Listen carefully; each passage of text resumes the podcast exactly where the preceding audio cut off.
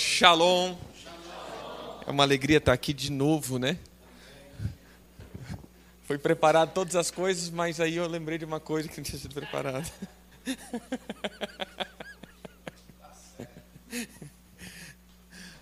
Ai, ai.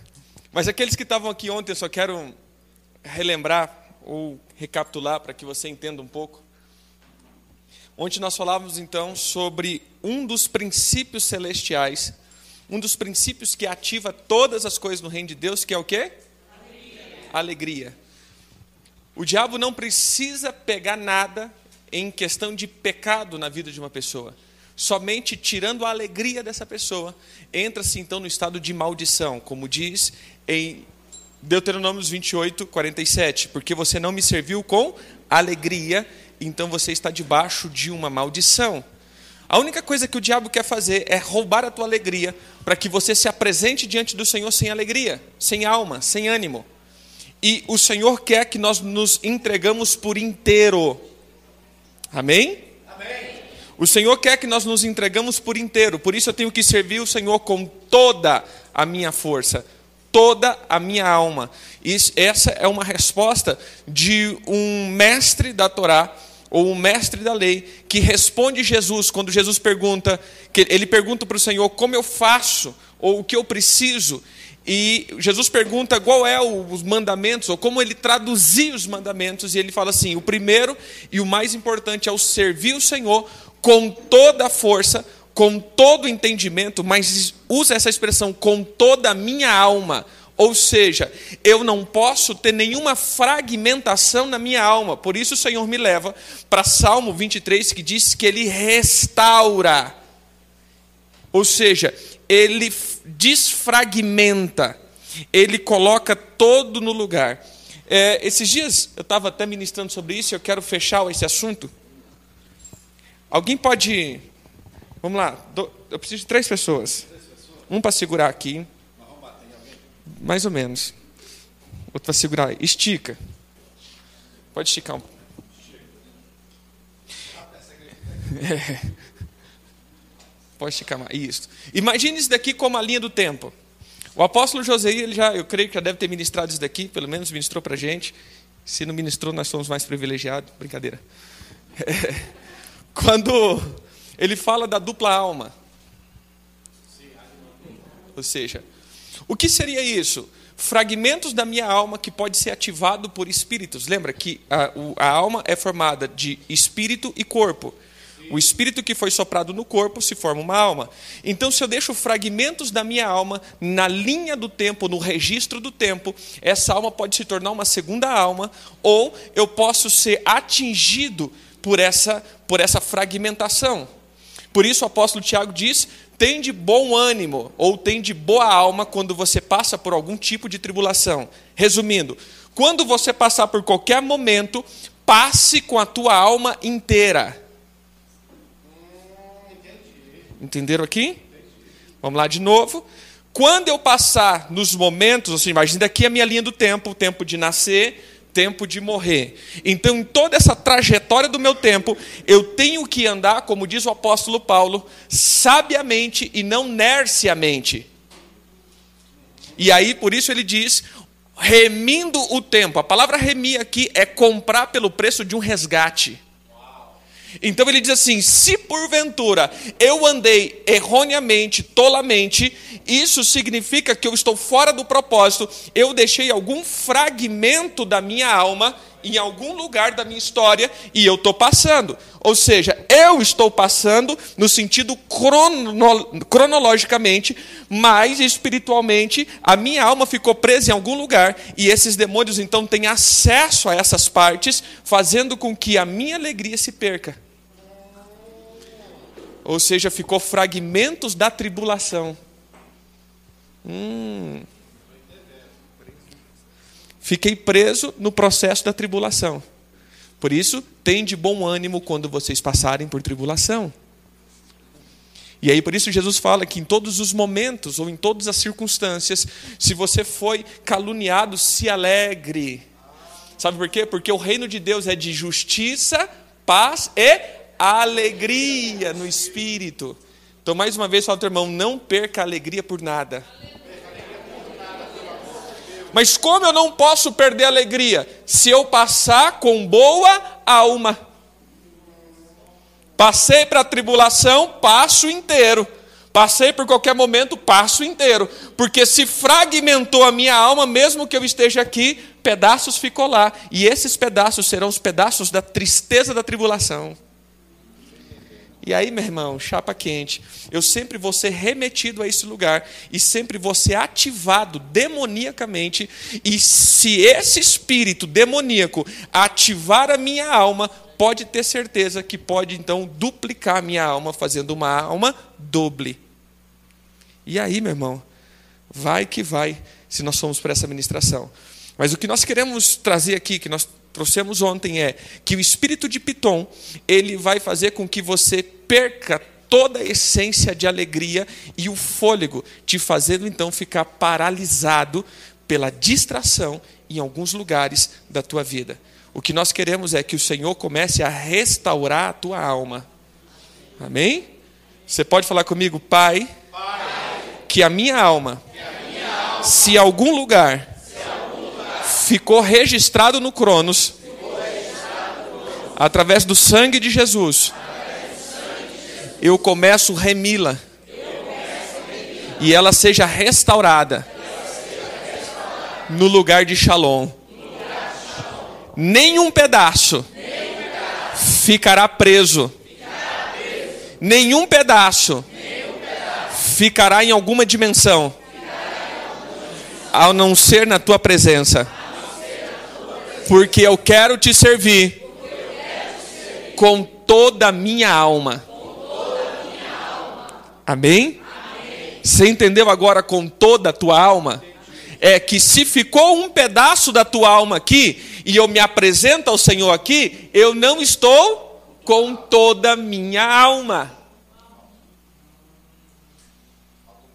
Falta um pedaço, meu irmão. Então, vai existir trevas em algum lugar da minha vida. Porque esse pedaço da alma não está na luz. E eu me apresentei diante do Senhor com um pedaço de mim em trevas. E diz um texto que se tiver trevas em algum lugar de mim, meu irmão, todo o meu corpo e toda a minha vida está em trevas. Então, em nome de Jesus, que nós possamos restaurar a nossa alma em Cristo Jesus para servir o Senhor com toda a nossa alma. Amém? Amém, queridos?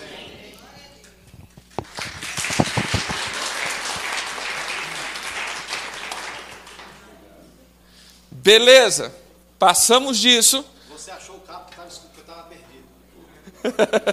Pronto, viu? Serviu o Senhor com todos os carros. É.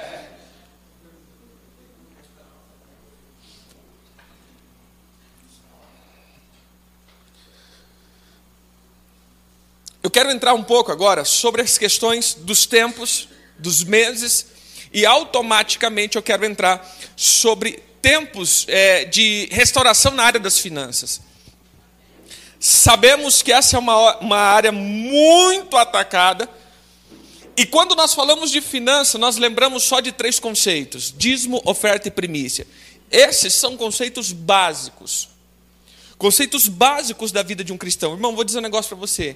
Se ainda você incorre nessa dificuldade, é um problema. Eu creio que essa já não tem mais que ser a nossa dificuldade. Porque o dízimo, ele vai falar sobre obediência. Então, se nós temos um, um cristão que incorre na desobediência, meu irmão, aí lascou tudo. Você entendeu? Nós precisamos entender que isso não é nada além do que uma obediência, uma, um, uma liberalidade e honra. Dízimo, oferta e primícia é justamente isso. Eu entender que o dízimo, ele é um estado de obediência. Amém? Amém? A oferta é um estado de liberalidade e as primícias é um estado de honra. Então preste atenção.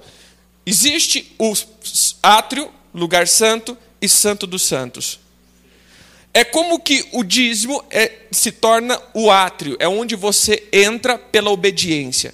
Então, eu não sou obediente porque sou dizimista, mas pelo contrário, eu sou dizimista porque eu sou.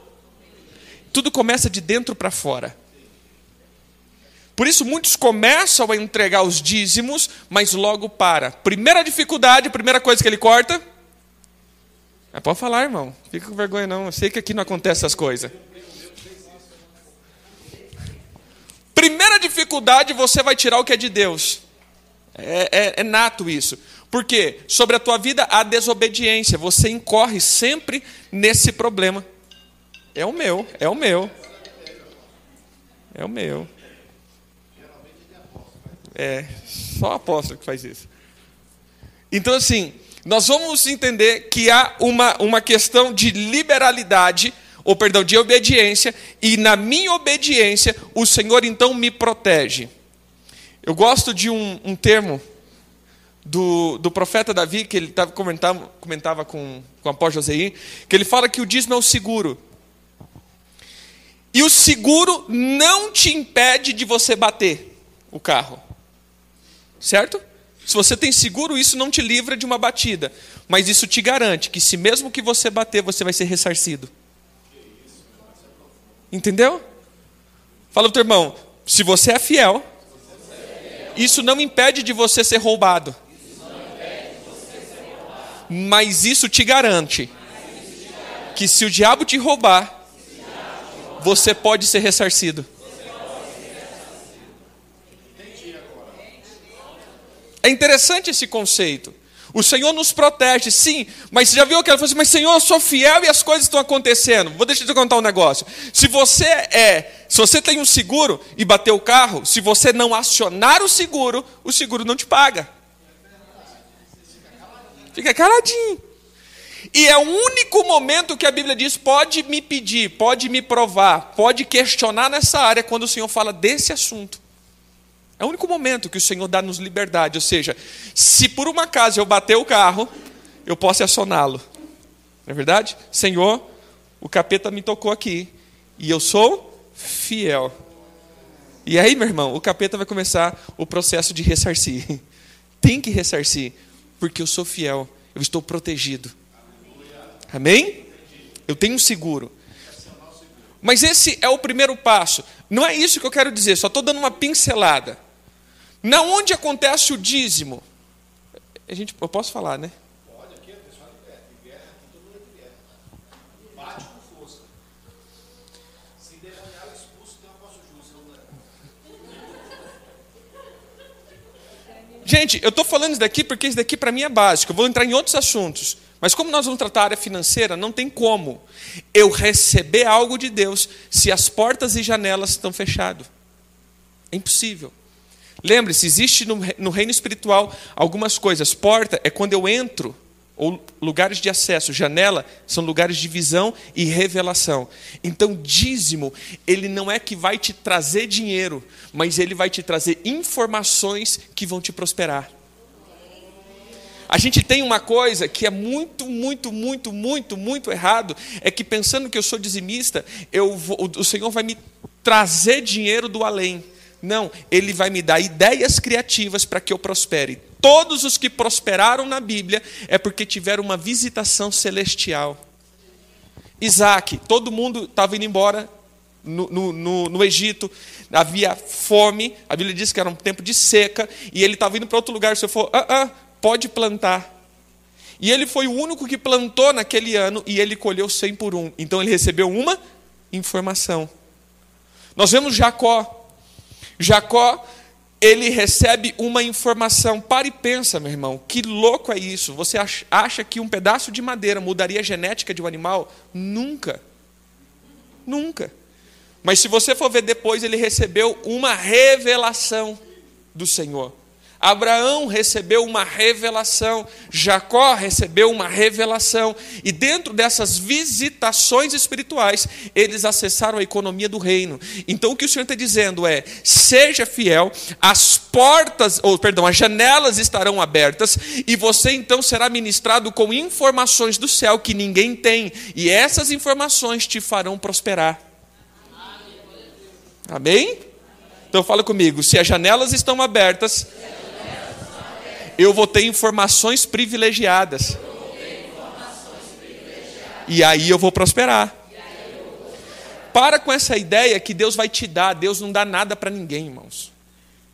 Nós temos uma ideia de consumista fora do normal. A Bíblia, Deus, a Bíblia diz que Deus não dá. Ao que tem, será dado. E ao que não tem, até aquilo que ele pensa que tem, será tirado.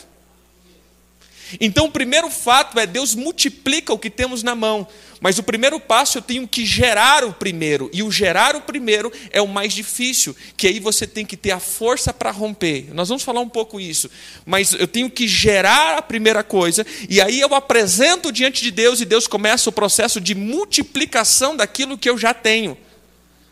Mas nós estamos naquele ato de pensar que Deus vai resolver ou nos dar as coisas de assim, pronto, vai dar. Não. Então, se nós olharmos os princípios e olhamos o princípio dízimo, nós vamos ver que o dízimo ele quebra uma coisa na vida das pessoas, é o espírito de orfandade. O órfão não tem herança e esse é o problema. Se há espírito de orfandade em nós, nós falamos muito de paternidade, mas esquecemos de confrontar o espírito do órfão. Se eu ando no espírito do órfão, eu não tenho nada. E o dízimo é exclusivamente para quebrar esse espírito na nossa vida. E eu vou te explicar biblicamente o porquê disso. Nenhuma vez. Posso falar, né? Nenhuma vez você vai entender o Senhor falando de dízimo para uma instituição. O dízimo, ele sempre se é, refere a uma pessoa, a um sacerdote, a um ministro. Abraão entregou o dízimo para quem? E depois, Melquisedeque o abençoou. Então fala para mim, aonde eu coloco o meu dízimo? O altar que eu coloco o meu dízimo é a bênção que eu recebo. Sacou? Ou seja, quando nós pegamos o dízimo como graça, você vai ver que o dízimo ele é sempre ministrado a, uma, a, um, a um ser, a uma pessoa. Depois o dízimo vira lei. Mas quando o dízimo vira lei, abra aí em, em Números 18, 21. Você vai ver qual é o processo do dízimo.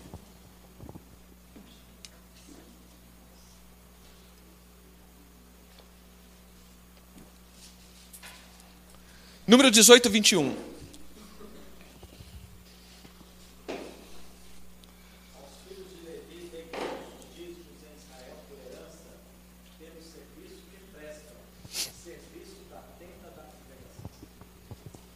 De quem eram os dízimos? Dos levitas. Porque o Senhor diz em Malaquias 3, 8, 9 10: Trazei o dízimo à casa do tesouro. Ele fala do dízimo para que haja mantimento. Você acha que os anjos iam lá comer? Quem que vivia na casa do tesouro? Quem vivia no templo? Os sacerdotes e os levitas. Entenda, querido, que se o sacerdote não comer do teu dízimo, você não recebe bênção. Esse é o problema. E o mundo bem sabe disso. O mundo lá fora vai dizer uma coisa para você: você vai lá dar dinheiro para o pastor, ele não fala dar dinheiro para a igreja. Porque esse é o princípio, você dá dinheiro para a igreja, meu irmão, não tem problema, mas se você realmente entregar os teus dízimos, a figura do sacerdote, aí que libera a bênção. Abra a tua Bíblia em Ezequiel 44, 30.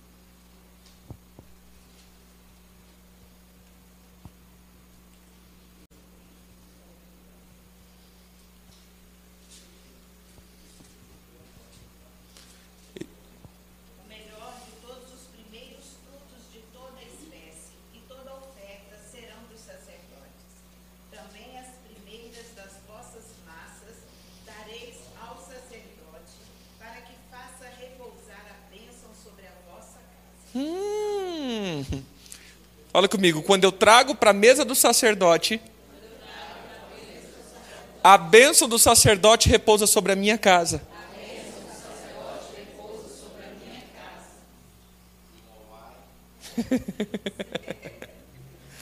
Você entendeu aqui? Então a primeira coisa que nós vamos entender por que o Senhor estabelece isso em Números 18, 21. Se nós formos para Números 16, número 17, número 18, você vai entender um pouco o porquê. Número 16 acontece a primeira rebelião, quando Corá, ele chega para Moisés e fala assim: Uai, uai, uai.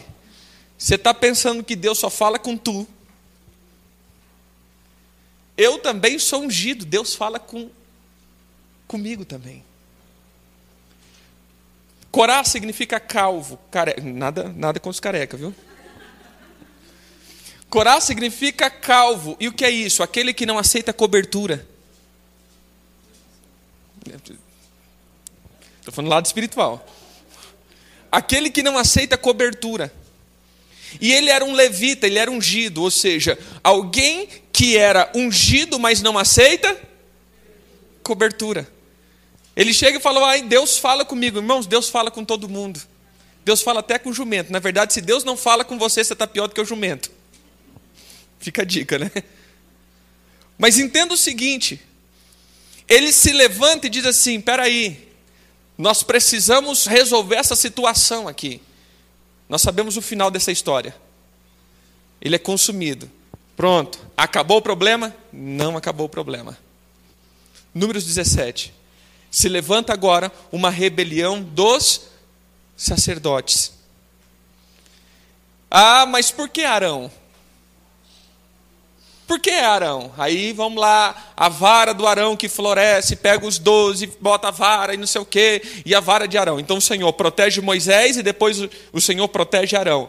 E números 18, veja, duas rebelião, uma contra Moisés, outra contra Arão, que era a figura de ordem e paternidade daquele lugar. E aí entra então números 18, o Senhor fala assim: agora nós instituímos o seguinte: o dízimo é deles. Porque eu vou dizer uma coisa, meu irmão, você trabalhar e você saber que o pastor vai comer do teu dízimo é só para quem é filho. é só filho que consegue falar assim, ó, aqui está o fruto do meu trabalho. Três dias de trabalho eu trabalhei para você. Ei, meu irmão. É, esse é outro.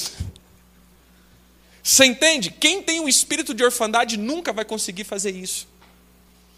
Por isso, dízimo em geral, ele sempre vai para quebrar isso na nossa vida. Por isso é o espírito da obediência. É não só obediência de entregar, é entender que eu vou conseguir obedecer à voz de uma paternidade. Entendeu aqui? Deixa eu dizer uma coisa. Quando a pessoa fica triste com a igreja, a primeira coisa que ele corta. O quê? É o dízimo. Porque eu não concordo com o pastor. Então eu não vou financiar isso. Então o fato de eu estar entregando e sabendo, mesmo que eu entregue aqui, mas sabendo que o pastor vai se alimentar e toda a junta pastoral, mediante a figura do pastor determinar, isso é uma figura de gente que sabe assim, não, eu tenho um pai e esse pai vai fazer o que quiser. Ou seja, é o Senhor que está estabelecendo isso. Então fala comigo, o dízimo, ele quebra a rebelião, e a desobediência. Amém? Entenderam aqui? Depois, se não entender. Se não entendeu, fala depois, porque não vai dar problema para ele, né? Para mim que eu vou embora. Então, assim, nós temos que entender essa dinâmica do reino. A oferta é como se eu entrasse agora no segundo templo, ou na segunda. É, no, no, segundo templo, na segunda área, no Santo dos Santos. Ou seja, no santo lugar, perdão. No primeiro lugar, todo mundo entra, mas eu tenho que ser obediente, matar a minha natureza. Eu entro no segundo lugar, que é o lugar santo. E esse lugar é o lugar do, onde o Senhor vai quebrar a avareza da minha vida, fazendo com que eu seja liberal. Quando eu entender que eu não tenho nada, é tudo do Senhor e Ele me dá a hora que Ele quer e Ele tira a hora que Ele quer, na verdade o Senhor não quer tirar, Ele sempre quer acrescentar. Nós vamos entender que quando tudo é dele, ele vai me dar. Como o Senhor vai enriquecer um avarento? Preste atenção. Se o Senhor te desse dinheiro hoje, o que o reino ganharia com isso? Será que você seria um liberal ou você vai reter? Entende aqui? Então a segunda coisa o Senhor quer quebrar é a liberalidade, é, é a avareza, tornando você liberal. E esse é o processo do segundo lugar. Mas o terceiro lugar, que é o lugar do Pai, é o lugar da primícia, é o lugar da honra. Porque eu sei que isso agora é uma honra. Então fala comigo. Quem é obediente? Quem é, liberal? E quem tem? Honra no coração? o Senhor pode liberar as riquezas do céu. É simples, porque você é obediente, você vai ouvir. Segundo, você não se apega a nada. E terceiro, a honra está no teu coração. O Senhor pode então conceder o desejo do teu coração, porque o desejo do teu coração é puro. Amém? Fala comigo, esse é os três níveis, níveis. para manter o céu aberto. O céu aberto. E as janelas abertas. É assim que funciona, mas nós precisamos agora entender umas coisas. Um, existe áreas, ou na verdade existe tempo, e o tempo é o que determina todas as coisas. Assim o Senhor fez lá em Gênesis: o sol e a lua determinaria como sinais, e a palavra sinal aqui é a mesma palavra usada lá em Números 2,2 para insígnia, ou seja, uma marca, um designo e uma, uma marca profética. Então, tanto o sol quanto a lua traria uma marca profética ou estabeleceria o tempo, o cronos, o nosso tempo é estabelecido por sol e lua. Assim que funciona. Porque seria para dias, meses e anos e estações. Então, quando eu entendo que no decorrer de um ciclo, entenda que nós fizemos o papel aqui de um tempo linear, mas essa é a mentalidade grega. Na verdade, a mentalidade hebraica, o tempo é cíclico. Por isso, sempre dá volta e sempre nós vamos nos encontrar em algum ponto. Por isso, existem as maldições, porque é o começo ou fim de ciclos. Se eu não acabar com isso, eu vou cair de novo. É a mesma coisa eu pegar, por exemplo, um pé de manga e tirar todas as mangas, mas o ano que vem tem manga de novo. Então o Senhor não quer tirar o fruto, o Senhor quer arrancar a raiz. Entendeu? Fala, teu irmão, para de tirar os frutos e comece a arrancar raiz. Porque senão todo ano, meu irmão, vai ter fruto, tanto bom quanto ruim. Se você começar a lutar contra as coisas ruins, e você começar a é, domestificar a tua alma, você vai ver que todo ano você vai ter que domestificá-la. Então o Senhor não quer domestificar o velho homem, o Senhor quer matar o velho homem. Então fala comigo, eu, é, eu não posso ficar contando até 10 para não explodir. Eu tenho que aprender a não ficar mais com raiva. Você entendeu? Eu não tenho que ficar controlando a minha alma para que a minha alma não chegue a um estado. Não, na verdade eu tenho que cessar com, esse, com essas coisas na minha vida. E isso é, é profundo, irmão. Eu vou dizer que isso é profundo. Porque a violência é algo terrível na vida do ser humano. Na verdade, esse estado de violência, de ira, de rompante, é o que nos tira da presença de Deus. Mas de jeito nenhum. Eu posso contar um testemunho? Aconteceu com meu primo. Por muito tempo, e na verdade eu vim me amansando muito, muito, muito, muito, muito. É, é, boa parte da natureza do animal já foi morto. E principalmente nessa área da ira, da raiva, eu, eu era muito estourado, muito irado. Tudo eu estourava. E aí eu já, já venci isso e eu falei, ah, estou livre disso. Mas eu via que de vez em quando dava um, um surto. Não sei se acontece isso com vocês. De vez em quando dá um, né? dá um surto.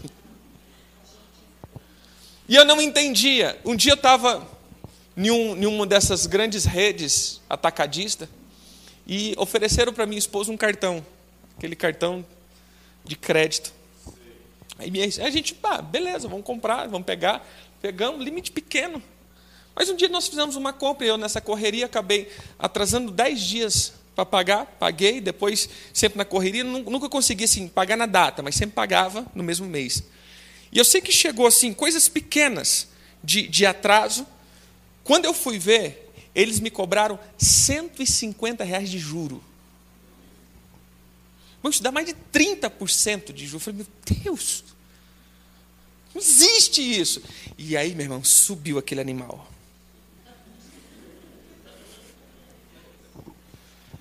A mão do poder começou a tremer. E eu falei, não, isso não pode, irmão, isso não pode. Aí eu comecei a bater boca, mas assim, controladamente, mas eh, eu, eu, devia estar engolindo a pessoa assim, né? E que não sei o que, não sei o que, não sei o que, não sei o que, não pode, isso é roubo. E aí, não, mas você vai ter que pagar. Eu fui lá e paguei assim, peguei o cartão e cortei assim. Não quero mais também. hora que eu saí do mercado, o Espírito Santo falou assim: bonito. Muito lindo. Gente, eu ia sair dali para dar uma aula de libertação. Eu fui para o quarto do hotel e chorei tanto. Eu falei, Senhor, está aqui. Quando eu me sinto injustiçado, ainda eu entro no estado de ira. E aí, meu irmão, de lá para cá, matando esse animal.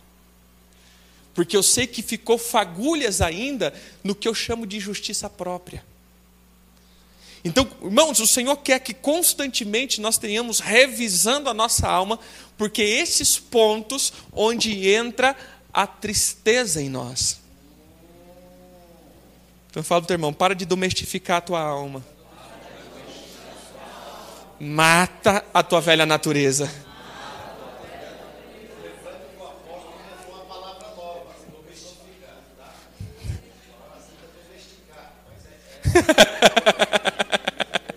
é uma, é, é, ele, ele domestif, ele domestif com sofisticação. É, é isso, domesticado com sofisticado.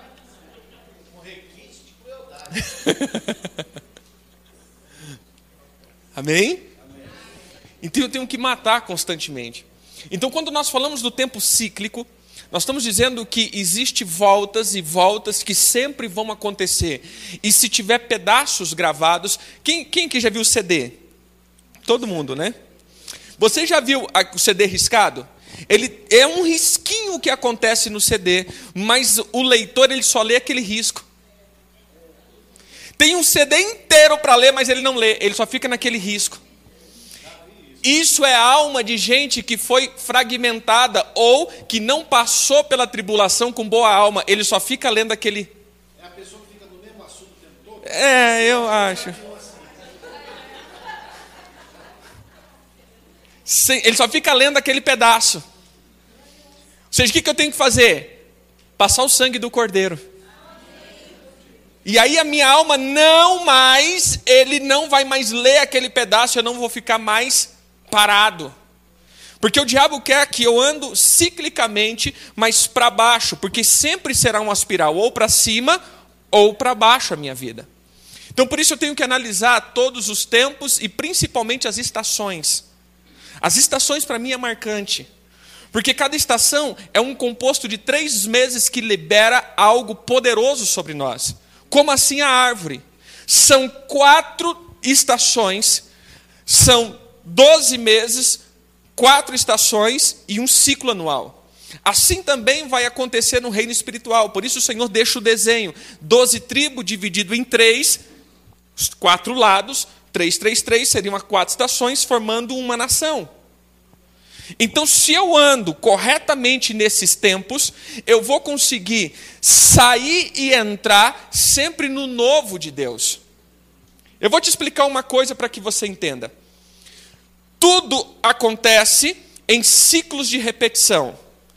São, 12 horas, são 24 horas, depois começa de novo. São 7 dias, depois começa de novo. São 30 dias, depois começa de novo. São 12 meses, depois começa de novo. E de 7 em 7 anos começa de novo. E de 40 anos, perdão, 50 anos, começa de novo. Então sempre são ciclos que nós vamos entrando. Então, se eu saio bem, se eu saio inteiro, nada fica na velha estação. O problema é que nós temos saído de uma estação, entrado em outra estação, deixando pedaços dessa estação. Eu tenho que me despir do velho para entrar no novo. Por isso o Senhor diz: limpa das sementes antigas, coma tudo e limpa, porque agora vai vir a nova semente. Não pode misturar. Porque o Senhor disse que Ele não quer mistura. Não mistura dois tecidos, não mistura duas sementes, não mistura coisas. Porque o Senhor é um Deus de sem mistura. Amém? Então fala comigo, não mistura o novo com o velho. Amém? Então entenda aqui, são sete dias. Todo mundo sabe disso, amém? Sete dias, né? São Em sete dias o Senhor recriou todas as coisas. Não criou, recriou todas as coisas em sete dias. E aí nós vamos entender a questão da bênção do Shabat. Por que a bênção do Shabat? Porque o Shabat é o tempo que eu estou agora finalizando um ciclo e começando outro ciclo, finalizando um ciclo, começando outro ciclo. E por isso, então, o Senhor abençoou. E tudo que é abençoado multiplica. O Senhor abençoou os animais para multiplicar. O Senhor abençoou os homens para multiplicar. O Senhor abençoou o pão e multiplicou. O Senhor abençoou e multiplicou. Por isso, o Senhor abençoou um dia, para que haja nesse dia o poder multiplicador sobre nós. Mas quem que está nesse dia de Shabat? Se nós colocarmos espiritualmente os sete espíritos, é, Isaías 11, 2, nós vamos ver sete espíritos, um para cada dia, nós vamos ver um para cada dia. Amém? Um para cada dia. Nós vamos ver então que no sétimo espírito é o espírito de temor. Mas se nós formos colocar o espírito do mundo, e se formos é, olhar no nosso, na nossa linguagem não tem essa expressão porque foi mudado por causa de um papa ou é, de, da estrutura romana, porque não poderia chamar o dia da semana segundo uma estrutura, por exemplo, a Semana Santa não podia ter o nome de um deus pagão, porque todos os dias contêm o nome de um deus pagão. Dia do Sol, dia da Lua, dia de Marte, dia de Mercúrio, dia de Júpiter, dia de Vênus e dia de Saturno. Por isso, no inglês, domingo é como? É domingo. O que, que é sun? Sun, day. É isso. Sun, sol, day, dia, dia do sol. Mon, lua, day, dia da lua. Ou seja, se nós formos colocar no latim ou no, no espanhol, o espanhol ele é bem bacana, ele, ele, ele era escrito é, de solis, de lunes, de Marte, dia miércoles, dia jueves, dia vierne e dia saturni, ou dia de Saturno. E quem é Saturno? Saturno, nós se formos pegar todas as características dele, um, Cronos, dois, Moloque. Cronos é o que nós chamamos de repetidor de ciclo, ou o looping. Então, entenda que todos os teus dias estão escritos, amém? amém? Vamos supor que você tem 35 mil dias. Sabe o que, o que Cronos faz? Faz você viver sete a vida inteira. Hum, quer ser derriscado. Então imagine aqui: dia do Sol, dia da Lua, dia de Marte, dia de Mercúrio, dia de Vênus, é dia de Júpiter, dia de Vênus, e quando chega no dia de Saturno, é como que há um bloqueio e ele te volta para o primeiro dia. Você já teve aquela impressão que sempre está repetindo a mesma semana? Nada de novo acontece? Esse é um sinal que você não está entrando em uma nova semana. Isso é um sinal que você está sempre repetindo a velha semana. Então, bate no dono e fala assim: a partir de hoje, você vai entrar na bênção do Shabat. Se você pegar para toda a cultura hebraica, me corrige aqui, mas eu já li algumas coisas, quando fala de Shabat, eles vão colocar que o Shabat é uma ilha no tempo. É um tempo fora do tempo. É como o Senhor te leva para a eternidade, e nesse dia aquilo que você tem na tua mão é multiplicado para que você volte, multiplicado para produzir mais. Mas quando eu estou sem esse ambiente, você vai chegar aqui e você vai se encontrar com um cara chamado Moloque, o que come a semente. Então você está sempre começando do zero de novo. Você produz, produz, produz, e aí você volta do zero. É como os escravos, que eles sempre tinham que ir lá pegar para fazer tijolo, pegar para fazer tijolo, aquela coisa toda, e você nunca tem a bênção da multiplicação. Então, em nome de Jesus, todo ciclo, ou círculo, ou looping espiritual vai ser quebrado em nome de Jesus. Então, fala para irmão, você vai romper a estrutura do tempo. Beleza?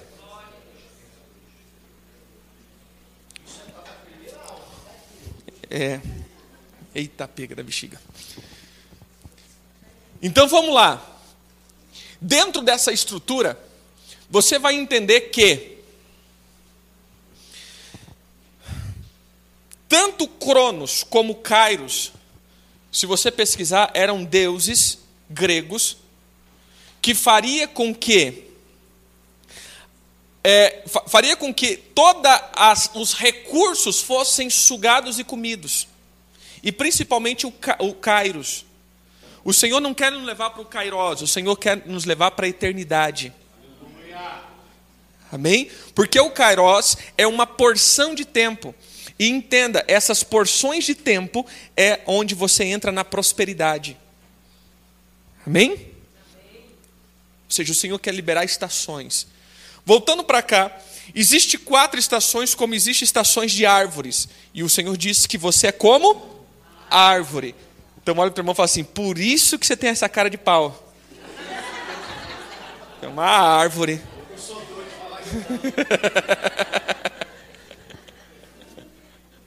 Por isso o Senhor te unge com óleo de peroba.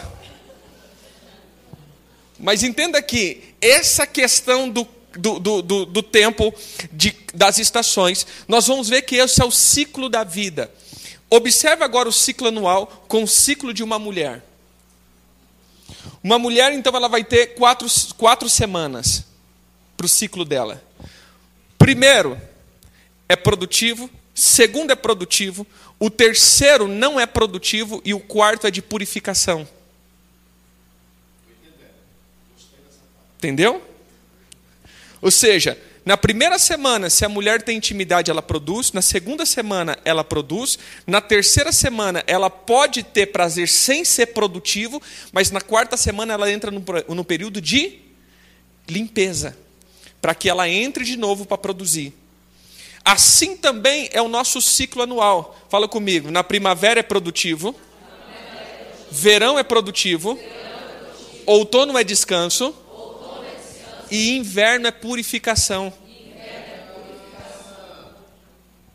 Então entenda os animais ali da Bíblia, quando o Senhor diz que existia quatro seres e cada um tem uma face, você vai ver que o leão é guerra, primavera. Na primavera, quando os reis saíam para a guerra. Então, é o tempo do leão, é o tempo de nós avançarmos. No, no outono, do, perdão, no verão, é o tempo de ser produtivo. Na na, no outono é o tempo do descansar. Mas, quando nós entramos no inverno, é o último animal, nós temos que estar voando, ou seja, é um tempo onde o Senhor nos leva para estar com Ele.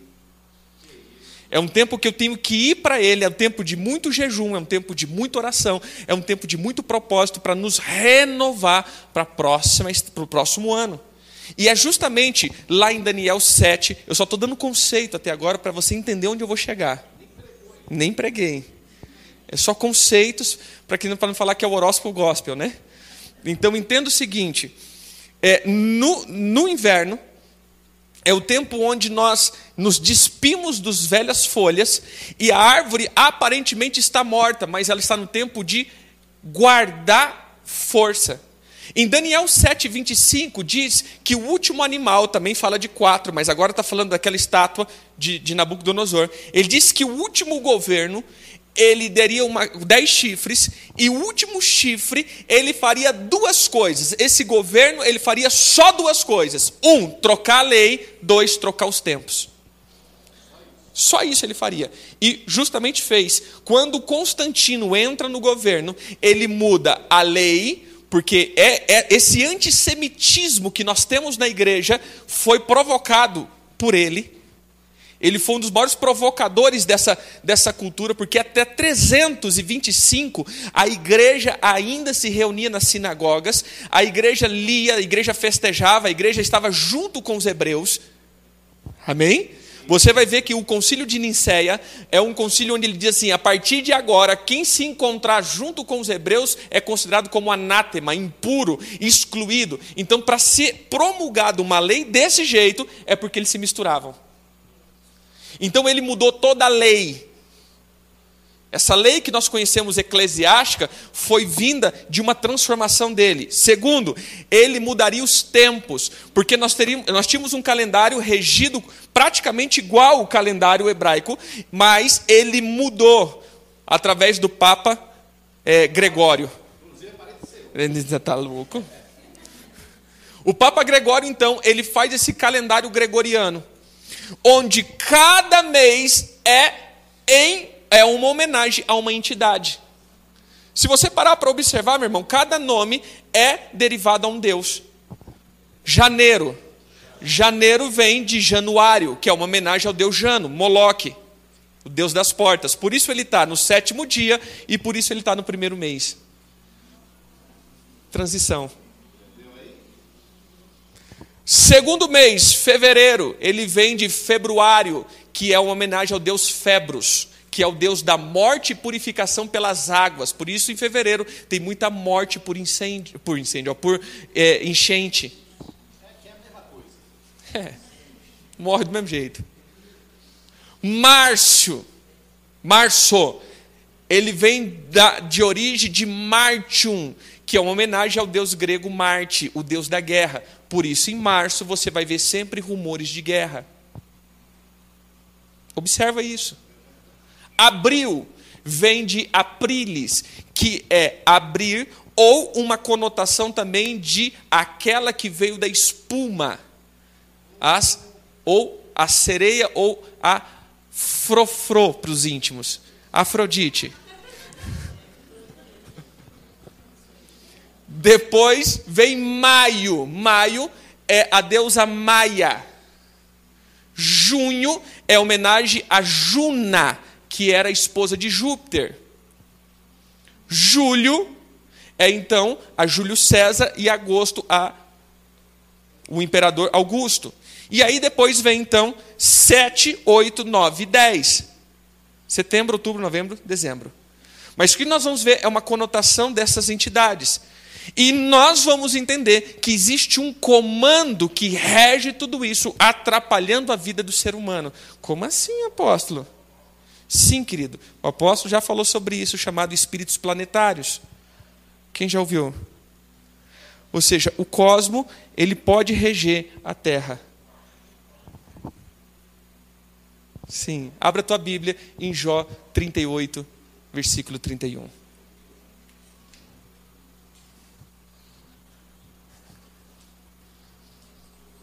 Depois dessa, eu acabo a introdução.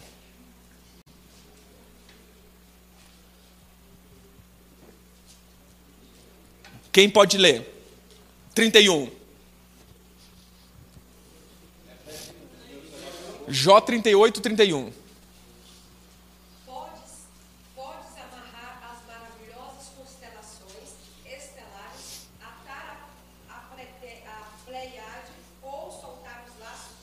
Entenda, Deus agora está falando com Jó, porque Jó tinha dado um de sabidão, e Deus está quebrando o orgulho de Jó, que na verdade vinha de Leviatã, mas esse não é o processo. E Deus começa então indo para o céu, e falando: você pode fazer isso, você pode fazer aquilo, você pode fazer aquilo outro, você pode fazer aquilo outro. E ele chega então nas constelações. Versículo 31, você pode amarrar as Pleiades, as constelações. Agora olha o 32.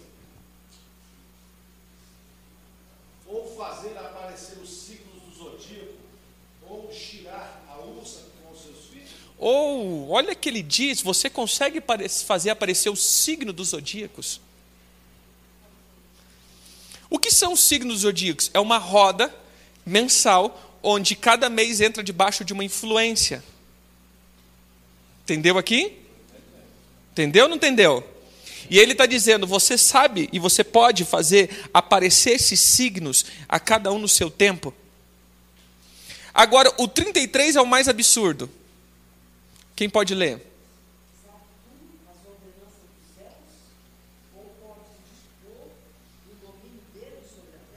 Hum. Então ele está dizendo do signo dos zodíacos e das constelações, e depois ele diz assim: Você sabe essa ordenança desse céu e como isso controla a terra? Então fala, pra, fala comigo: os espíritos planetários exercem influência sobre a terra. Ou seja, cada mês existe uma, uma taca diferente. Por isso o Senhor nos dá uma unção diferente. E é aqui onde eu quero entrar então, nesses três tempos do mês de ou na estação do verão, que é a estação produtivo. Esses três meses são três meses exclusivos, onde o Senhor quer liberar recursos financeiros, e por isso você vai ver que esses últimos três meses foi três meses de peia. Quem percebeu isso? Que foram justamente três meses onde os recursos financeiros começam a ser atacados. Então nós vemos as três tribos, que seriam Ruben, Simeão e Gade. Estamos entrando, entramos na tribo de Gade, a última tribo. E se você for ver agora, o último comando é um comando chamado de Mercúrio, de Virgem. Virgem é o espírito chamado Mercúrio. Quem é Mercúrio? Mercúrio era o controlador das finanças mundiais, segundo os gregos. Era o deus da prosperidade. Então nós estamos enfrentando justamente as informações do segundo céu. Entenda, querido, prosperidade não vem do dinheiro, prosperidade vem de informações na minha alma. Amém? Amém? Quem tem informação prospera. Vou dizer isso de novo: quem tem informação prospera. Amém. Fala para o teu irmão: a prosperidade não está no bolso. A prosperidade está numa alma liberta.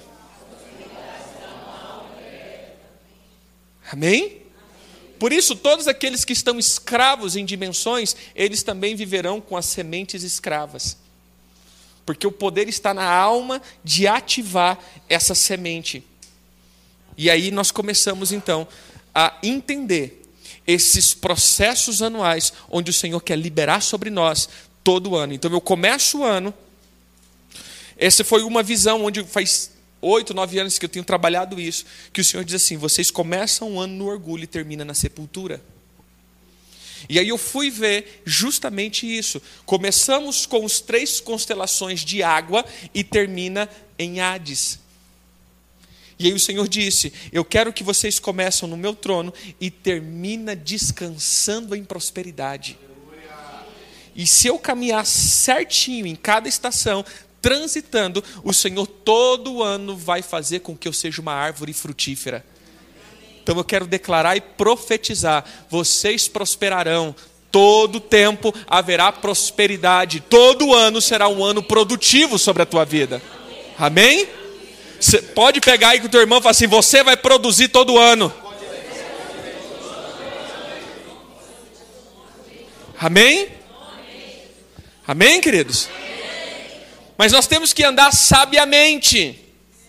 E para ser sábio, eu tenho que entender de tempo. Há um, um dito hebreu que diz que para que você possa alcançar riqueza, você tem que saber de duas coisas: sabedoria e matemática.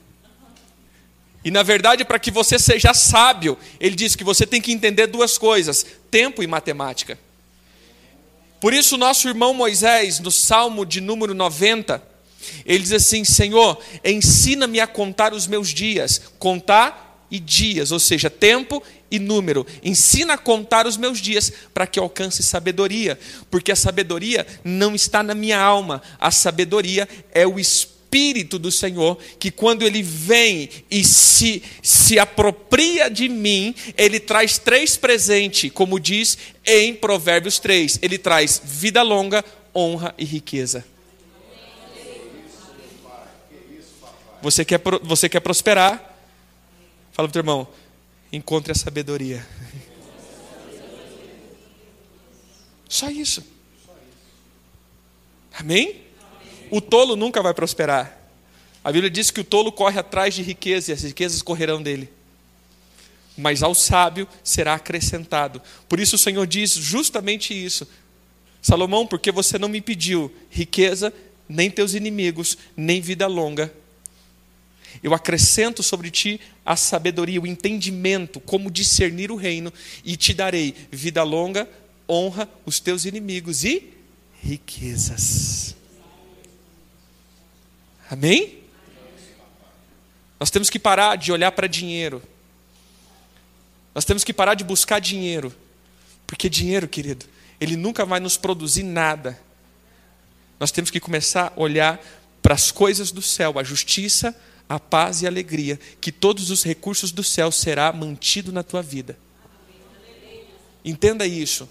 Se você se preocupa com o que há de comer, se você se preocupa com o que há de fazer, se você se preocupa com o que há de beber, se você se preocupa com o que há de vestir, você não passa de um pagão miserável. Tem algum pagão aqui? O Senhor Jesus diz isso. Porque só os pagãos se preocupam com essas coisas. Deixa eu te dizer, se, se tiver desemprego no Brasil, a culpa é do brasileiro ou dos governos?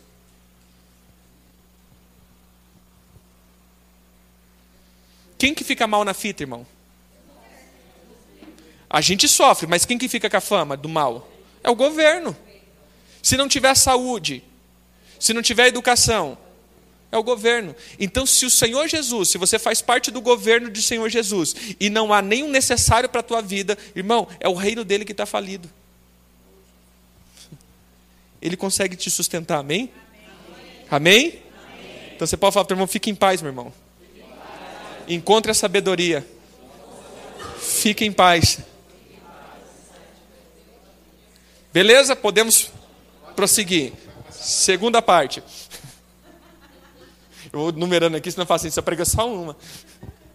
Beleza. Existem três questões que nós temos que aprender para que eu possa prosperar. Primeiro, é entender o comando de Rubem. O que, que seria o comando de Rubem? Ou a essência de Rubem? Abra a tua Bíblia em Gênesis 49, 3.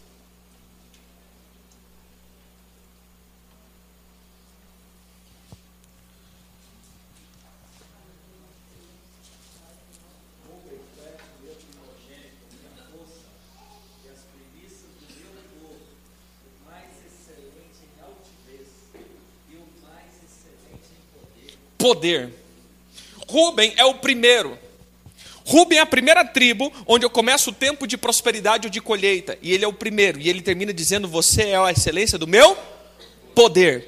Essa é a primeira coisa que eu tenho que entender se eu quero prosperar. Eu tenho que ter poder. Se não há poder, não há prosperidade, porque o poder é o ativador da semente. Uma semente fraca não produz. Entenda uma coisa: todo bom agricultor, ele sempre vai pegar sementes que tenha um poder de produzir. Ela produz abundantemente. Então ele coloca dentro da semente um poder gerador. E o Senhor está dizendo justamente isso. Se não há poder, não há semente produtiva. Porque existe uma coisa chamada romper, e a gente não entende isso. O rompimento, meu irmão, é muito mais do que o gerar. Nós, estamos a, a, a, nós, estamos, nós temos aprendido muito sobre a palavra gerar.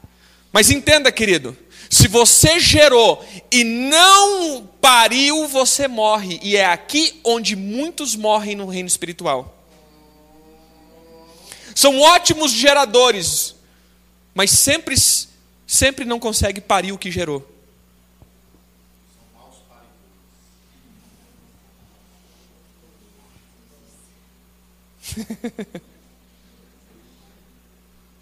Isso é sério. Porque o gerar é uma opção, mas o parir é uma obrigação. Uma mulher que não consegue parir, ela morre, ela e o fruto. Você está entendendo agora porque muitos cristãos começam a buscar coisas de Deus, começam a buscar, começam a buscar, começam a buscar e daqui a pouco está morto? Porque eles estão buscando, buscando e começou a gerar o novo, gerar o novo, gerar o novo, gerar o novo. E agora chegou o tempo de romper. Ele não teve força para romper. É a mesma coisa você começar a acelerar o teu carro. Você acelera, botou a primeira, meu irmão, e acelera. Se você não mudar para a segunda, você estoura o motor. E é aqui que está o problema. Você começa a romper, você começa a ir, quer dizer, você começa a gerar, e você busca o novo, e o Senhor começa a te dar. E daqui a pouco ele vai falar assim: agora você vai ter que mudar de estação, e a pessoa não muda. E aí, meu irmão, aquilo tudo que ela ganhou se torna uma maldição. E isso aqui é muito importante você entender. Eu ouvi essa palavra aqui, isso aqui me marcou. O apóstolo Helder ele falou um negócio que me marcou. Ele diz assim: a mesma voz que é a voz de bênção do Senhor pode se tornar a voz de juízo. Entenda isso. Você pede para ouvir Deus e Deus fala, mas se você não obedecer essa voz, aquilo que é um direcionamento profético se torna uma sentença de juízo, porque agora você se torna desobediente. Então fala comigo, eu só posso ouvir Deus se eu tiver certeza que eu vou obedecer. Se não, meu irmão, isso vai se tornar contra você. Porque a palavra que é a palavra de revelação, quando não é obedecida, se torna uma palavra de juízo contra o rebelde. O Senhor falou e você não obedeceu. Meu irmão, você é rebelde.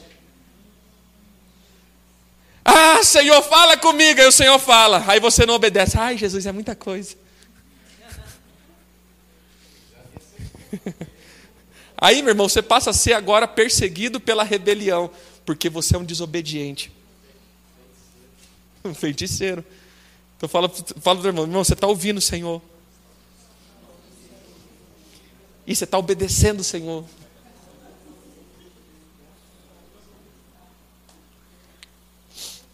Amém? Amém? Entenderam aqui? Não é só ouvir, é obedecer. Mas entenda. Vem cá os dois aqui, fazendo um favor. Diretamente de Hollywood.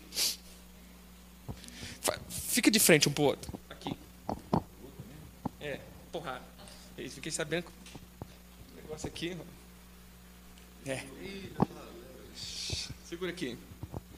Entenda uma coisa aqui, ó. Eu cheguei num limite. Agora eu preciso romper. Então eu estou vindo. Cada ocasião, cada estação da minha vida eu vou chegar num limite toda. De tempo em tempo você chega num limite. E aí você precisa agora romper.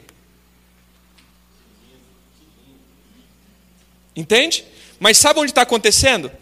Vamos colocar isso daqui como o, o útero mesmo, assim dizendo, para uma criança nascer. Ela começa a fazer força, a mãe começa a fazer força, e os dois faz força, faz força, esquece a cesárea tempos de 1900 e caixara de fósforo. Você está lá, você vai fazendo força, você vai fazendo força, a mãe perde a força e o menino não nasce. O que, que acontece? Morreu com um fruto tão bonito. Esse irmão tem um dom tão lindo, mas desviou. Quem já ouviu esse? Nossa, que lindo! Esse, esse, rapaz recebeu uma palavra tão profética e está tão apagado na igreja. Porque ele gerou algo, mas ele não teve poder. Por isso o Senhor está dizendo: Eu quero derramar poder sobre as tuas sementes, quero derramar poder sobre você, porque essa semente ela vai ter que quebrar e vai ter que nascer produzindo. Então, meu irmão, você pode buscar prosperidade, você pode buscar prosperidade, você pode buscar prosperidade. O Senhor vai te dar um, algo, mas se não tiver poder sobre isso, isso nunca vai gerar, isso nunca vai romper, isso nunca vai avançar, isso nunca vai crescer, porque não tem poder. Então, o primeiro agente de prosperidade é o poder. Amém? Quando você vê uma pessoa muito rica, você fala que essa pessoa é Não confunda poder com autoridade. Poder é dado para aquele que busca, autoridade é ortogado para aqueles que merecem. Na terra precisamos de poder, mas no céu não é poder, é autoridade. Amém? Fala comigo, na terra é poder. Agora no céu a autoridade. A autoridade é ortogado. Irmão, você vai pegar um grande rico, ele é poderoso. Aí você pega agora um juiz. Às vezes ele não tem essa sentença ou essa economia toda, mas ele tem autoridade para acabar com a vida do poderoso. Então a autoridade sempre será maior do que o poder. Quando eu não quis falar, porque vai que tem. Vai que tem algum de outros partidos aqui, aí a gente chateia.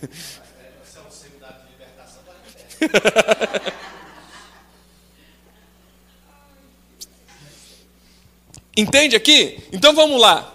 Só para que você entenda essa parte. A primeira coisa para que haja prosperidade na tua vida é o Senhor te trazer poder. poder. Então fala comigo, as minhas sementes, as minhas sementes têm que ter poder. Agora entenda uma coisa aqui, nós vamos ler um texto.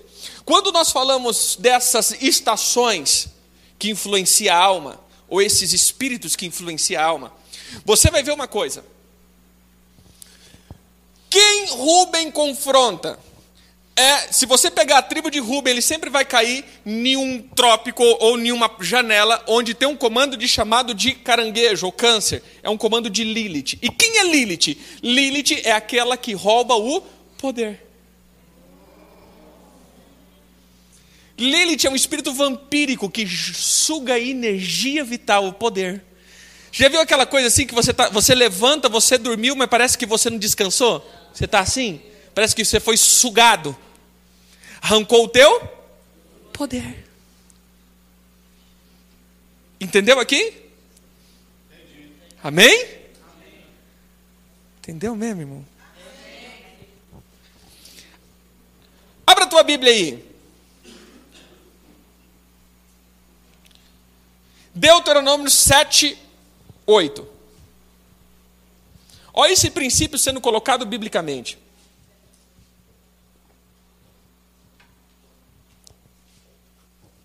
Mas porque o Senhor vos amava, e para guardar o juramento que fizeram a vossos pais, o Senhor tirou com mão poderosa e vos resgatou da casa da servidão, da casa de Faraó, rei do Egito primeiro mandamento, na verdade, nesse texto aqui que eu estava pensando, mas o primeiro mandamento você vai ver que é: Eu sou o Senhor teu Deus, que te tirou da terra do Egito e da casa da servidão. São dois conceitos aqui, meu irmão.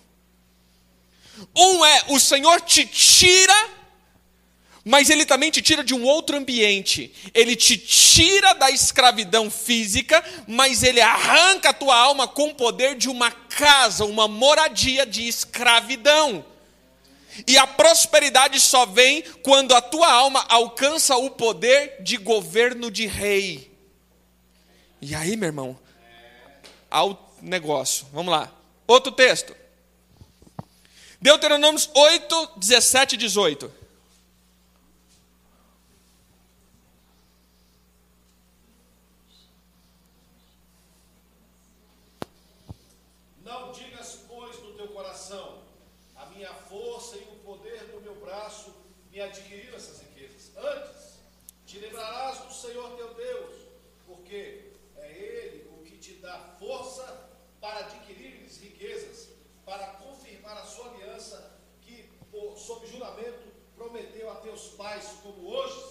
Ou seja, todo o comando de riqueza não provém do, da força do poder do meu braço, mas vem de uma unção de poder vinda do Senhor sobre mim. Entenderam aqui? Você quer romper e prosperar? Fala para o teu irmão: poder. Olha, meu irmão, olha um texto top. E um anjo Gabriel chega para Maria e diz assim: e receberá poder para poder gerar. Sabe qual é o problema? Nós começamos a entender que o Espírito Santo é aquele que faz cosquinha em nós. Não vou receber o Espírito Santo que eu fico um arrepio. Aí se o arrepio vem de baixo, é do diabo. Se vem de cima, vem de Deus. Uma vez, uma vez eu falo assim, apóstolo, eu sei lá, eu comecei assim, sabe? É, é, é, é um negócio que subia, subia, subia, subia, subia, subia, subia, aí descia, descia, assim, engoliu um, um, elevador, né? Sobe, desce. Mas irmãos, todas as vezes que o Espírito Santo vem sobre você, não é para te dar êxtase, não é para te dar arrepio. Todas as vezes que o Espírito Santo vem sobre você, ele te traz poder gerador para gerar algo. Então, todas as vezes que você for visitado pelo Espírito Santo, meu irmão, se você não gerar daqui nove meses, tu morre. Por isso que depois de muitas visitações espirituais, a pessoa está pior do que antes. Você já viu aquela pessoa que recebeu, meu irmão, pulou, sapateou, trovejou, relampeou, repangalejou? Mas, irmão, ele foi, ele caiu, grudou na parede, cuspiu fogo, fez tudo. tempo depois o cara está pior? Porque o Espírito Santo veio e tornou o cara poderoso para produzir. E uma coisa que você tem que entender, que o Espírito Santo, esse poder, ele vem como um adubo, e tudo que está na terra produz. Se você adubar uma terra ruim, meu irmão, os capim vai nascer parrudo. Então, tudo que o Espírito Santo potencializa, e tudo que está na tua alma é potencializado. Então, se há maldade, meu irmão, lascou. Entendeu aqui? A riqueza, entenda, prosperidade para todos os cristãos, riquezas, não. Riqueza é uma outra coisa. Mas todo a, a bênção do Senhor para produzir a tua semente, você precisa receber poder. Próximo texto.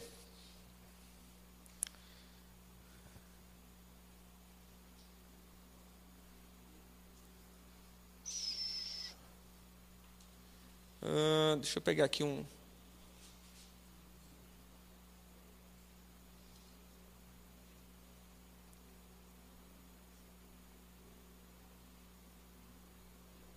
Gênesis 41, 35.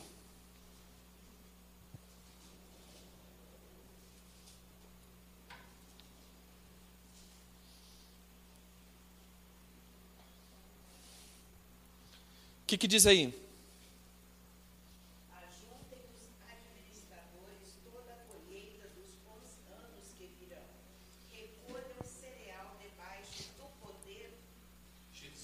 É isso aí mesmo. Uhum. Recolham cereal debaixo do poder de Faraó para mantimento nas cidades e o guarda. Entenda que eles iam pegar sete anos, e nesses sete anos eles iam pegar 20% da colheita e guardar. É isso? É um quinto, né? 20%. Se nós somarmos 20% vezes 7, daria 140%. Então eles iam guardar aproximadamente um ano e meio de colheita. E esse um ano e meio de colheita sustentaria sete anos. Irmão, essa conta não bate. Essa conta no final não bate. Porque esse um ano e meio de colheita para sustentar sete anos de fome, não só o Egito, mas todas as regiões, não bate. Então olha o esquema de Deus. Pega a semente e coloca na onde? Debaixo do poder de Faraó, porque Faraó era poderoso. E sobre o governo e a autoridade de José. O poder multiplica, mas a autoridade, meu irmão, distribui e faz o trem acontecer. Você entendeu? Teria que ter um poder para multiplicar aquela semente. Aquela semente, então, ela produziria. É algo que nós não entendemos, mas quando aquele pão estava na mão do Senhor Jesus, irmão, é algo muito interessante. Ele partia e o pão nascia. Porque existe poder multiplicador. Sabe o que o Senhor começou a falar? Quando o espírito de prosperidade, que é um espírito, chega perto de você, os teus recursos, por mais que você tire, ele aparece.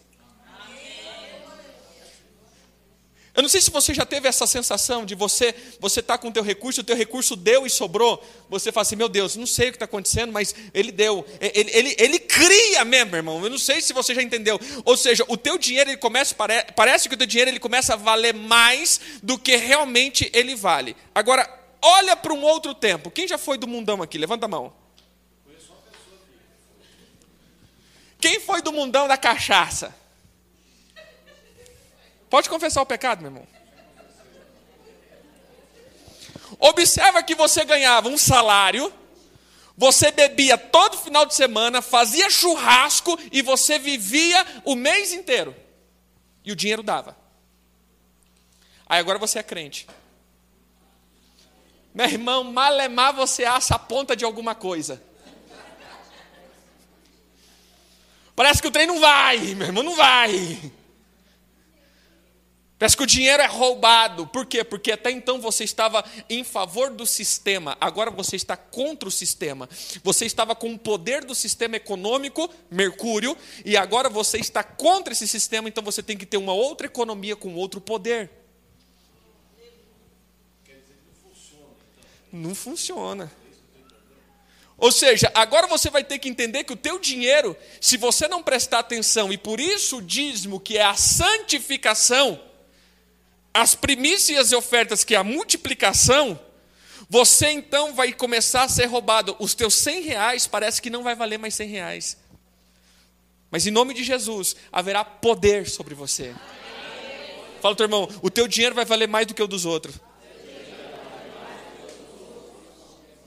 Aí você vai para Apocalipse, existe um anjo que tem uma balança na mão. E esse anjo grita: um quilo de farinha por um dia de trabalho. Um quilo de farinha por um dia de trabalho, ou seja, existe uma frequência e influência no ar para que o teu dinheiro só dê para comer. Essa é a semente escrava. Mas em nome de Jesus, você não vai só comer, você vai viver nenhum princípio chamado abundância. Abundância é um princípio, porque tudo que Deus faz é abundante. O Senhor não faz nada com limite, sempre abundante. O que é dar fruto? Fruto é tudo aquilo que parte da sobra. O que é fruto de uma árvore? Aquilo que sobrou. Ou seja, a força que ela precisou para florir, viver e permanecer. Sobrou força, ela dá fruto. O que é fruto na tua vida? Aquilo que você precisou para pagar as tuas contas necessárias e sobrou. E essa sobra você começa então a comprar coisas. Isso é o fruto. Se você ganha mil reais e tem mil reais de despesa fixa, você vai chegar no final do ano e você não adquiriu nada, você não tem fruto do teu salário. Entende aqui? Quando o Senhor quer que você frutifique, Ele está dizendo, tem que ter mais do que o necessário. Amém? E começa a ver que tudo que Deus fez foi mais do que necessitava. Jesus multiplicou o pão? Deu para todo mundo comer? Todo mundo se fartou? E aí? Aquela, aquela mulher viúva que estava com os filhos para ser escravo, ela precisava pagar uma dívida. E o profeta diz: vai lá e coloca óleo. Ela pagou a dívida? E aí? O Senhor Jesus diz assim: me cobraram o imposto, né? Vai lá e pesca um peixe e agora você vai pagar o meu imposto. Só foi isso que aconteceu? Fez o quê? Sobrou para pagar o do Pedro. Olha para o irmão e fala assim: tem que sobrar na tua vida, meu irmão. Isso não é só na vida financeira, querido, tudo tem que sobrar. Sabe por que muitos não estão conseguindo mais exercer ministério? Porque já não sobra mais fé. Ele só tem o suficiente para se manter crente. E se o diabo arrochar um pouquinho, ele desvia.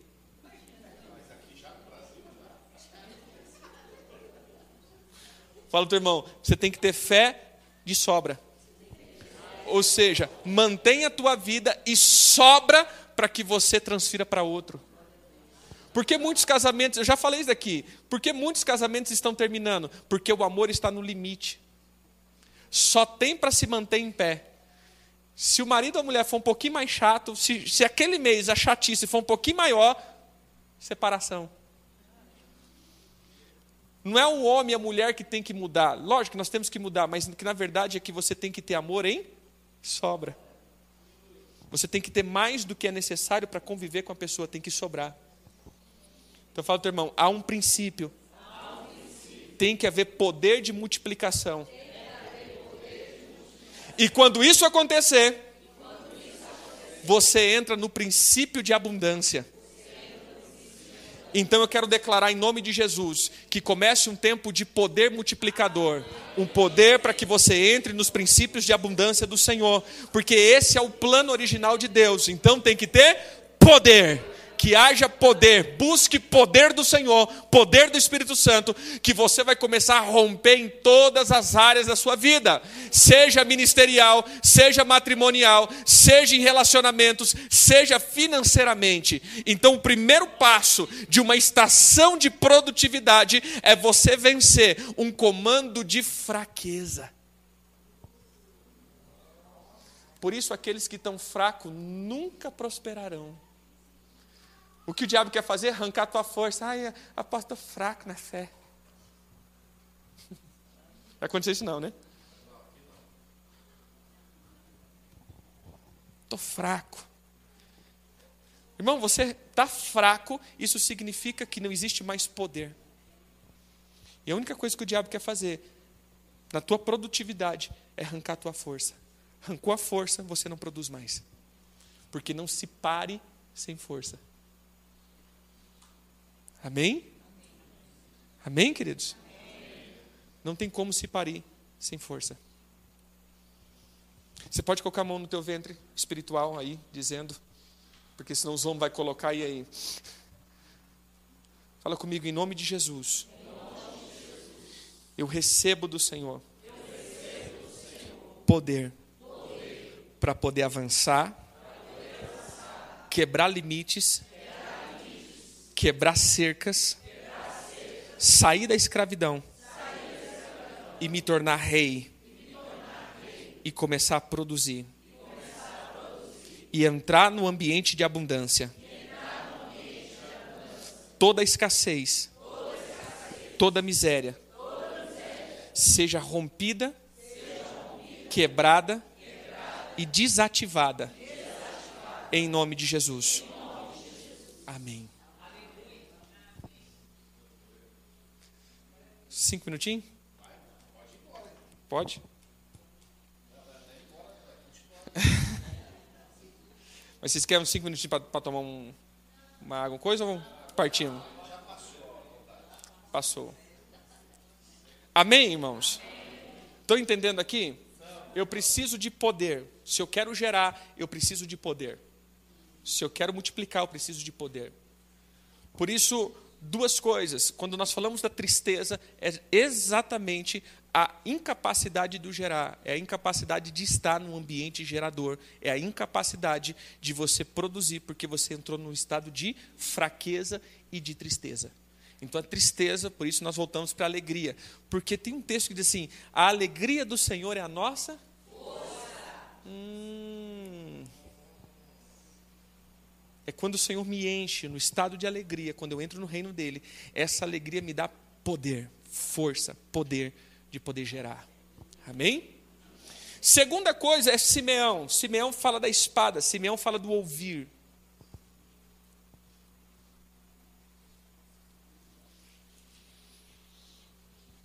E aqui é uma outra estratégia. Na verdade, aqui é você entrar para o sistema ou usar o sistema para que você possa gerar riqueza.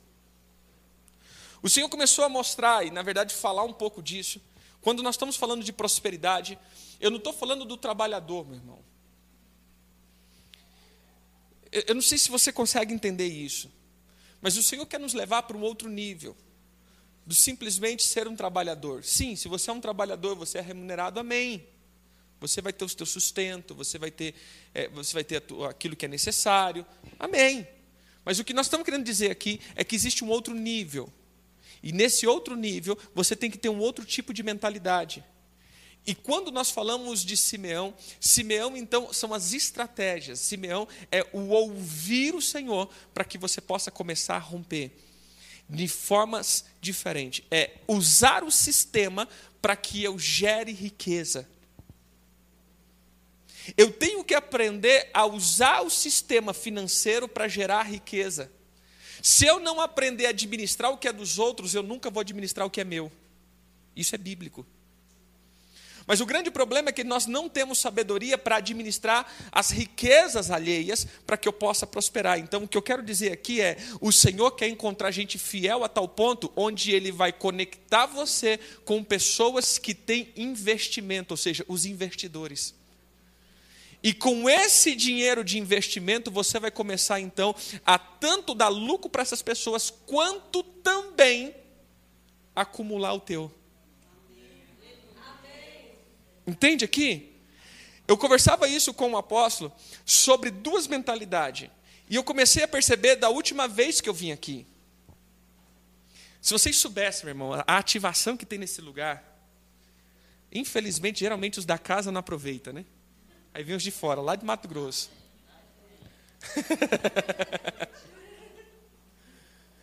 Se vocês soubessem a ativação que possui, um, o ambiente Brasília, dois, essa casa ministerial, o, o, ambiente de ativação de muitas coisas, as portas espirituais que são abertas nesse lugar. A última vez que nós estivemos aqui no Congresso de Homens, o Senhor fez uma reviravolta no meu sistema tanto mesmo do sistema econômico mesmo. O Senhor começou a liberar outras coisas, entrar em outros patamares.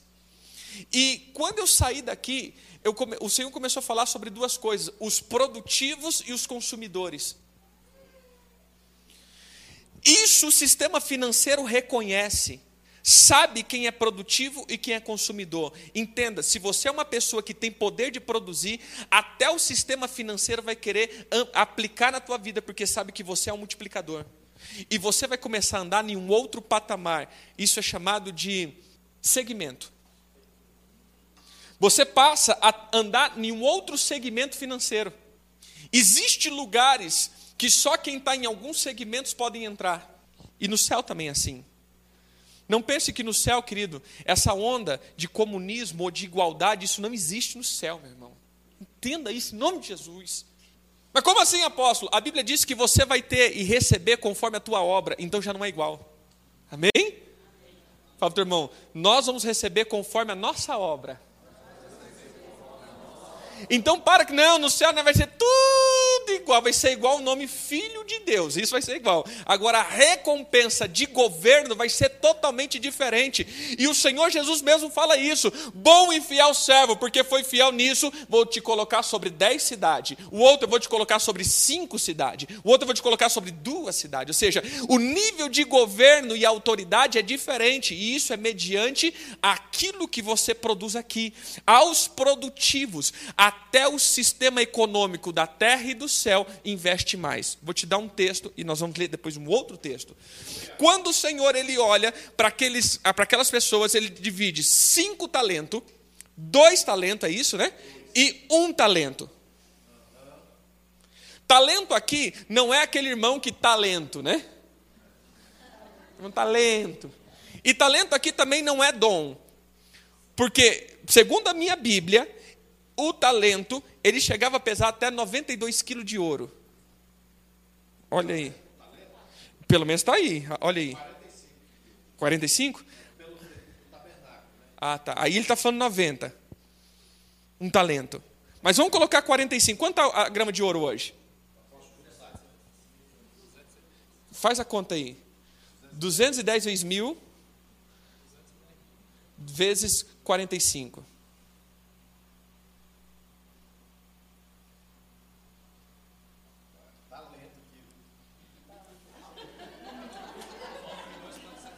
Tá bom. O Senhor deu a um 9 milhões, 9 milhões, um talento. Vamos arredondar aqui para 10 milhões. A outro ele deu 20 milhões e a outro ele deu 50 milhões. Só isso.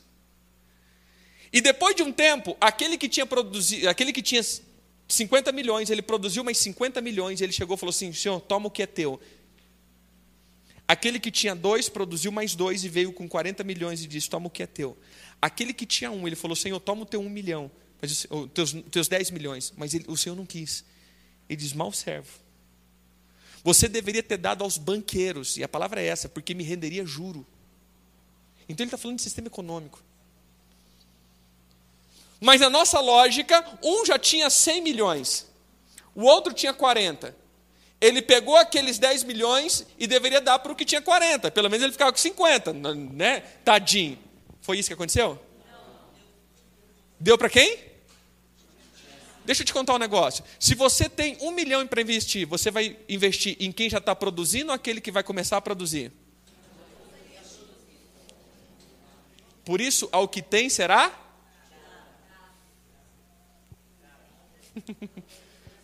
Ao que tem será dado, querido. Quem é produtivo, até o céu investe nele.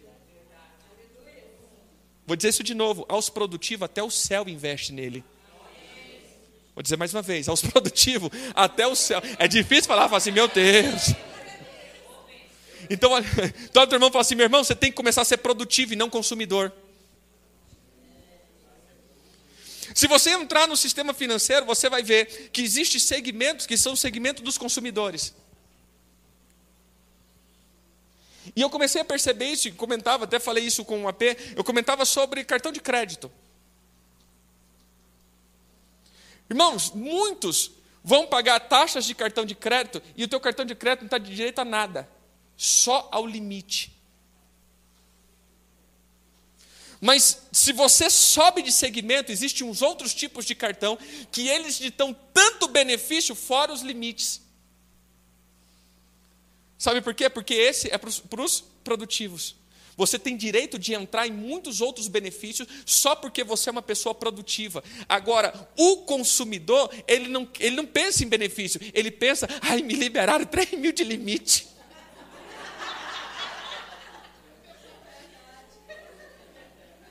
Fala, teu irmão, irmão, dinheiro Deus te dá. Alô? Para de querer só consumir do sistema financeiro. Começa a entender que o Senhor quer fazer você produtivo. E quando você é uma pessoa produtiva com o poder de romper, Ele te coloca em um outro segmento. Vamos lá. Deus não faz separação. Não. Mas entenda uma coisa: quando foi para o exílio, houve três situações um que foi na casa do rei, outro que foi para a Babilônia e outro que ficou em Jerusalém com os pobres necessitados passando fome. E tinha três profetas, e os profetas, cada um no seu segmento. Entenda uma coisa: quando foi a primeira leva do exílio, o Senhor diz assim: o, o, o, o rei diz assim: pega para mim os jovens sábios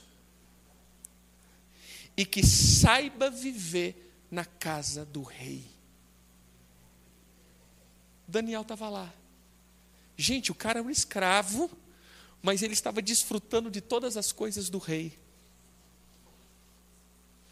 O que que, você tem que entender é que muitas vezes, meu irmão, mesmo em tempo de crise, se você é um cara produtivo, sábio e que você tem a sabedoria do eterno, mesmo em tempos de crise no país, o Senhor vai te colocar junto com os reis.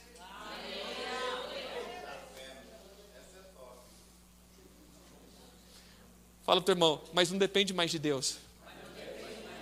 Depende de você. Depende de Deus. A palavra do rei foi: encontre os sábios.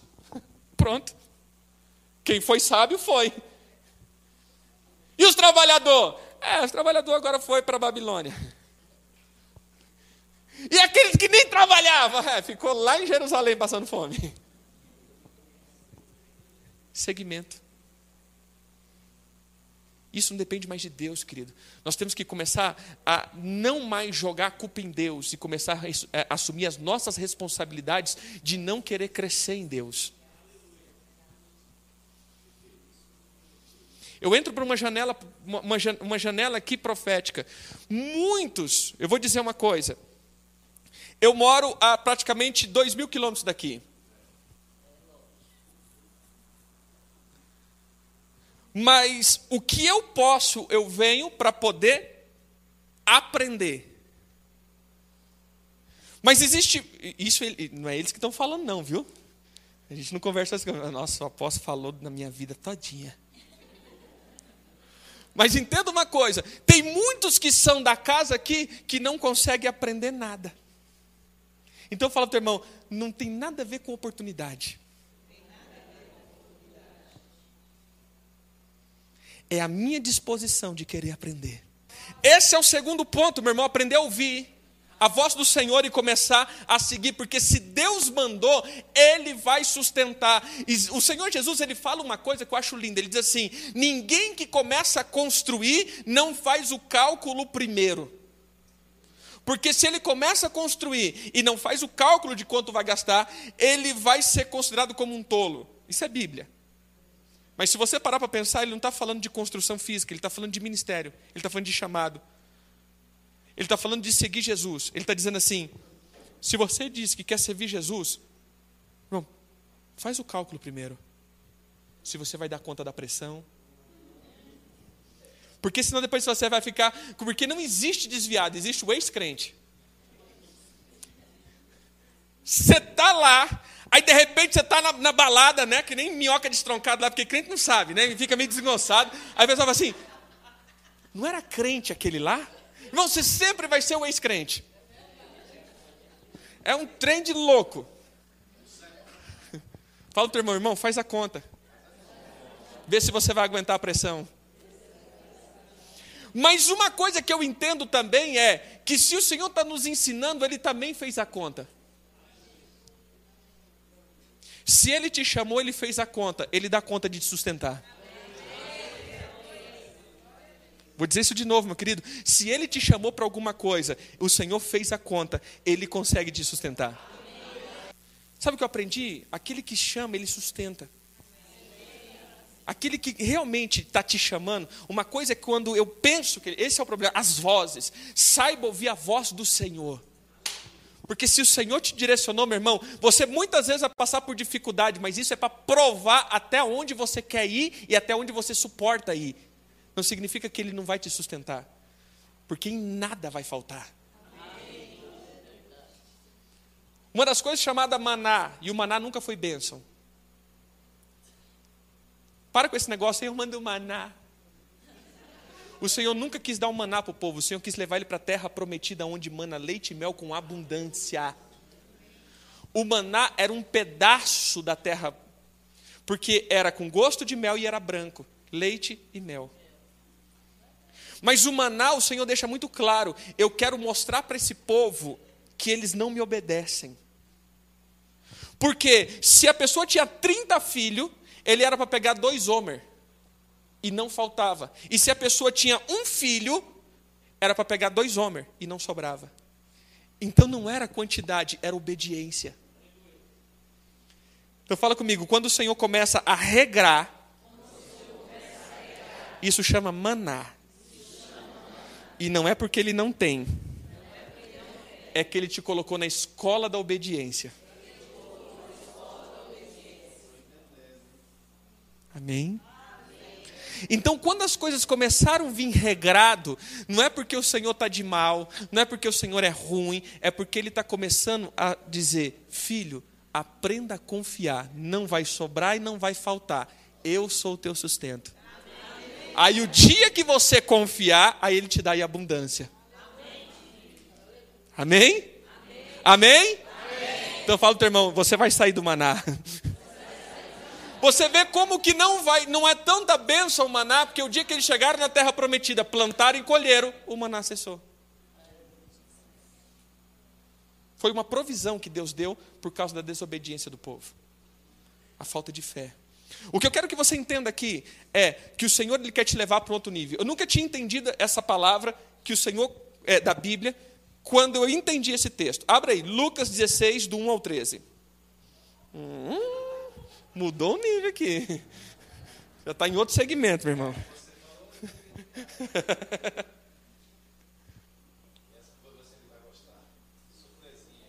Essa é top, meu irmão.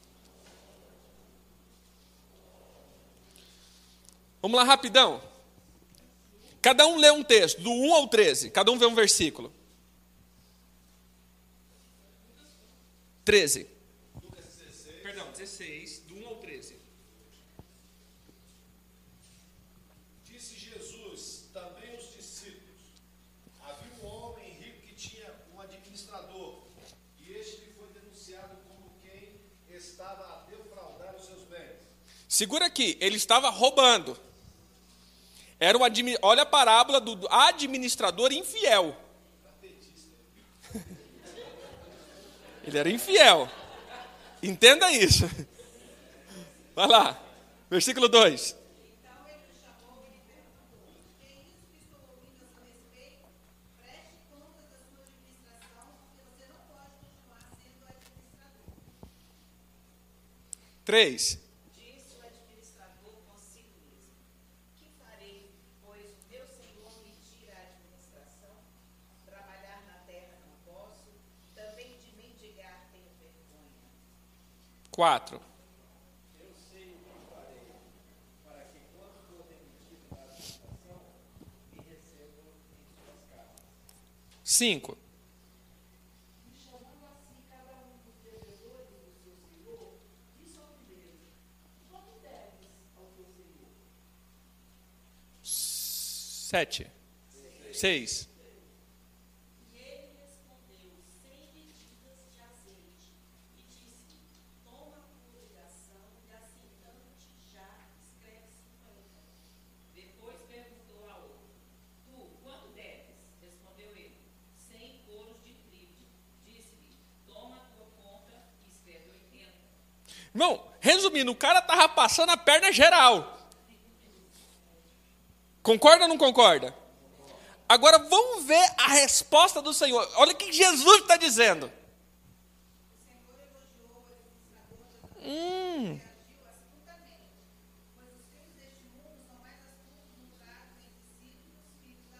Eita, pega.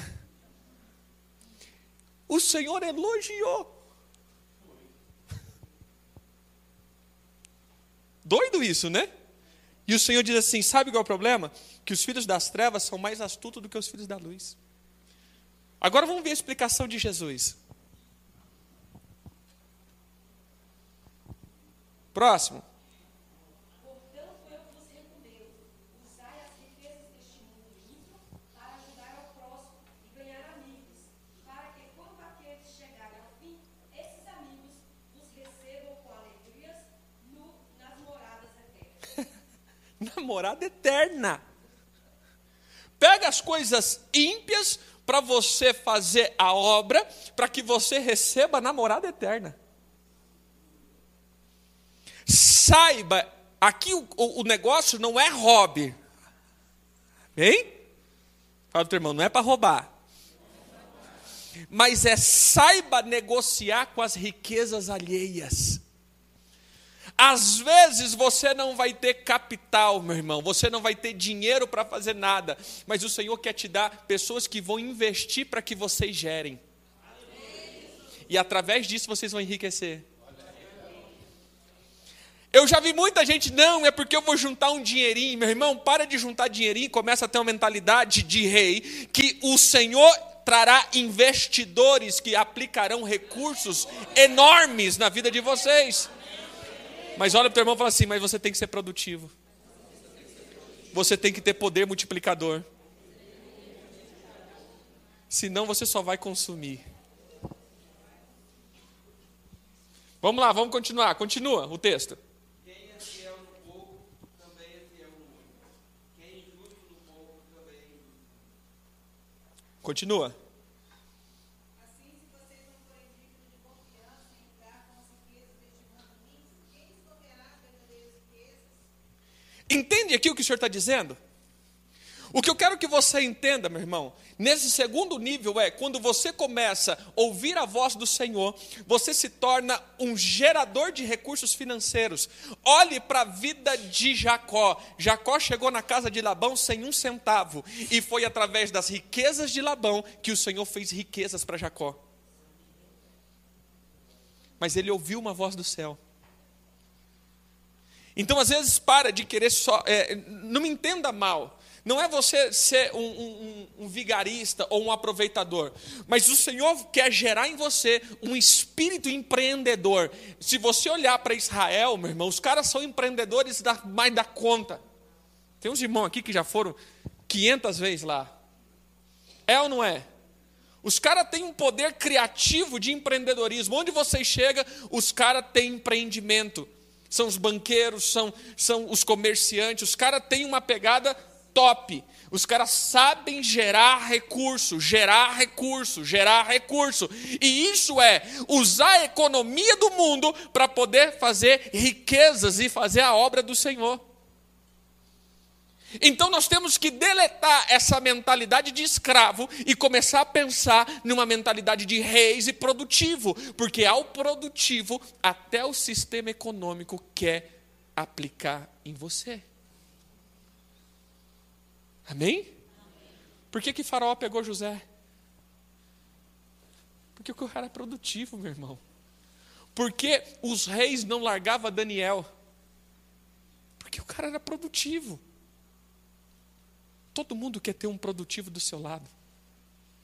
Você vai ser uma pessoa que vai capitalizar recursos. E à medida que você administra recursos alheios, vai sobrar para você. E essa sobra tua, você vai começar investimentos. E quando você vê, você já está maior do que aquele outro. Amém? Amém? Então para com esse negócio de, ah, eu só vou ser dizimista, pronto, você dizimista e eu vou prosperar. Não, você tem que mudar a tua maneira de ser e de pensar. Você tem que mudar isso daqui, você tem que mudar a tua alma, tem que ter poder do Senhor. Então olha o teu irmão fala assim: larga a mão de ser consumista em nome de Jesus.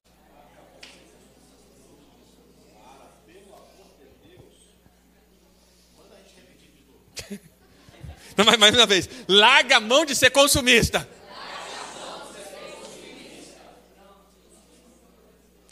Sabia que o consumismo é o sistema do anticristo? A gente fala muito da marca. A marca é só o logo de um sistema.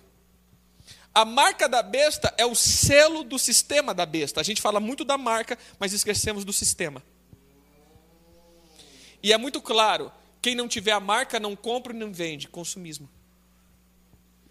O sistema, comprar e vender. A marca, 666.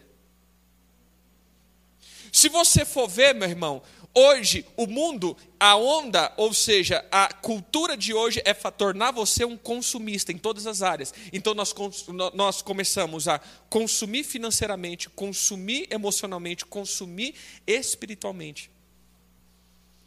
Exemplo, antigamente, se quisesse um pão, as mulheres sabiam fazer. E hoje? Compra na padaria. Compra na padaria. Você queria fazer uma comida top? Fazia. Hoje? Compra na padaria. Mas no restaurante? Macarrão se fazia hoje? Já compra pronto? Já compra o espaguete? Hoje essa geração malemar sabe fazer esse miojo. Queima a água do café. Mas isso trouxe mais mobilidade, mais tempo? Sim, querido, nada contra. Mas o que eu estou dizendo é: alô, acorda que isso é um doutrinamento para o consumismo. Vai chegar um tempo que todo mundo vai ter dinheiro, mas não vai ter o que comprar. E aqueles que não sabem fazer nada, esses vão ter que comer na mão do sistema. Porque não sabem fazer. Entendeu? Não tem problema você consumir desde que você produza. Antigamente, cada pedaço de terra, o cara plantava o alface, plantava o tomate, plantava a cenoura, plantava isso, plantava aquilo, criava uma galinha e comia. Hoje, a gente tem um monte de terra que a gente cria capim. Ou seja, mentalidade. E essa mentalidade está entrando na igreja. Hoje, ninguém mais serve ninguém. Hoje, nós consumimos o que o altar dá. Eu venho aqui, se a comida é boa, eu deixo a gorjeta, se não é boa, eu mudo de restaurante. Consumimos. Então eu falo para o irmão, para de ser um consumista espiritual.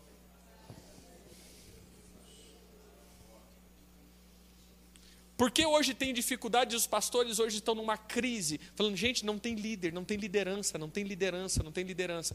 Porque estamos numa geração consumista, ninguém mais quer ter trabalho. Hoje nós queremos pegar tudo pronto. Então nós queremos fazer parte de uma igreja pronta, queremos fazer parte de um ministério pronto, queremos que tudo esteja pronto, mas o Senhor não faz nada pronto, o Senhor quer que você se apronte. Amém? E isso é uma coisa que nós temos que mudar até na nossa área econômica. O Senhor não vai te tornar rico do dia para a noite. Para com essa mentalidade hollywoodiana, do passe de mágica. Por isso que muitos jogam na Mega Sena, até crente. Por quê? Porque eu quero que do dia para a noite eu ganhe sorte grande e nessa sorte grande eu fique milionário. Nós queremos isso também, que um dia, nenhum dia, o anjo apareça em casa, pronto, eu já estou ativado ministerialmente. Nada no reino de Deus acontece do dia para a noite. São processos.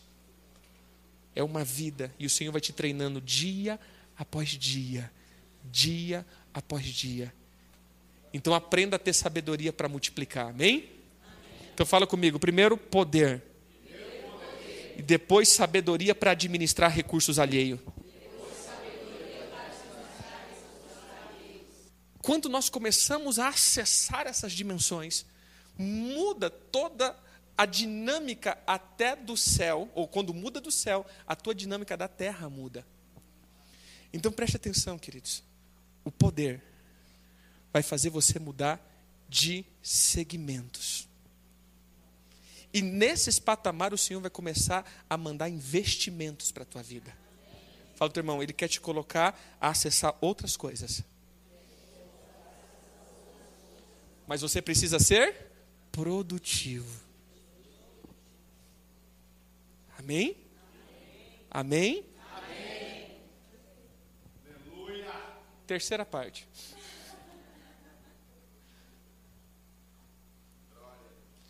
O último comando, o último trono, ou o última, último mês dessa estação de verão, é um comando chamado de Gade.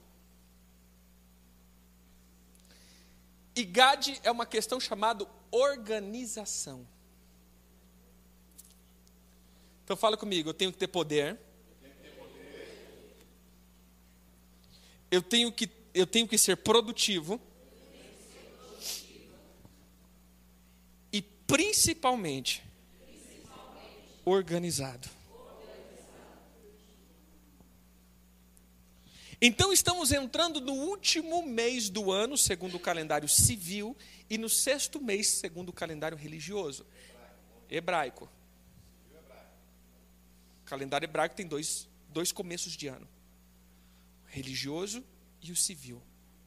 Então nós estamos falando de seis e de doze. Seis é conhecimento e conexão, doze governo. Então esse mês o Senhor está liberando conhecimento que fará conexões a governos e autoridade. Amém? Esse é o nível que o Senhor quer te colocar esse mês. Olhe, por que que José ele foi um administrador? Não é porque ele teve um sonho. Porque todo mundo podia sonhar. Não é porque ele interpretou o sonho. José não chegou onde estava, não é porque ele era interpretador de sonho, meu irmão. Foi uma palavrinha no final, que essa palavrinha do final não foi revelado. Ele diz assim: sete anos bons, sete anos maus. Esse era o sonho. É ou não é? Mas o final da interpretação que pegou, ele diz assim: faz o seguinte, pega a pessoa sábia que o senhor vai colocar sobre isso, isso, isso, isso. Isso não estava no sonho. E aí o farol disse: peraí, quem que eu vou colocar se não for você? Você é o cara para fazer isso, meu irmão. Não tem quem colocar se não for você. E aí ele passa então porque ele era um cara extremamente organizado, estratégico e com poder e autoridade. Amém? Mas o que o Senhor começou a trazer, e cada mês eu gosto de ver os paralelos. Porque nada que acontece em um mês e foi gravado na Bíblia significa que só foi aquele mês. Lembra que o tempo é cíclico, então significa que aquilo é uma janela que se abre naquele mês. E por isso as festas bíblicas, por isso todos os tempos determinados, ele traz um contexto anual. E quais são os, os contextos que nós queremos ou que nós precisamos entender dentro disso? É isso que eu quero terminar falando isso. O mês de Elu ele significa é, eu estou para o meu amado e o meu amado está para mim. É o sexto mês, é o tempo de me conectar. Lembra que eu disse do comando atmosférico planetário? É um comando de Mercúrio. Mas quem é Mercúrio? Mercúrio era conhecido como o deus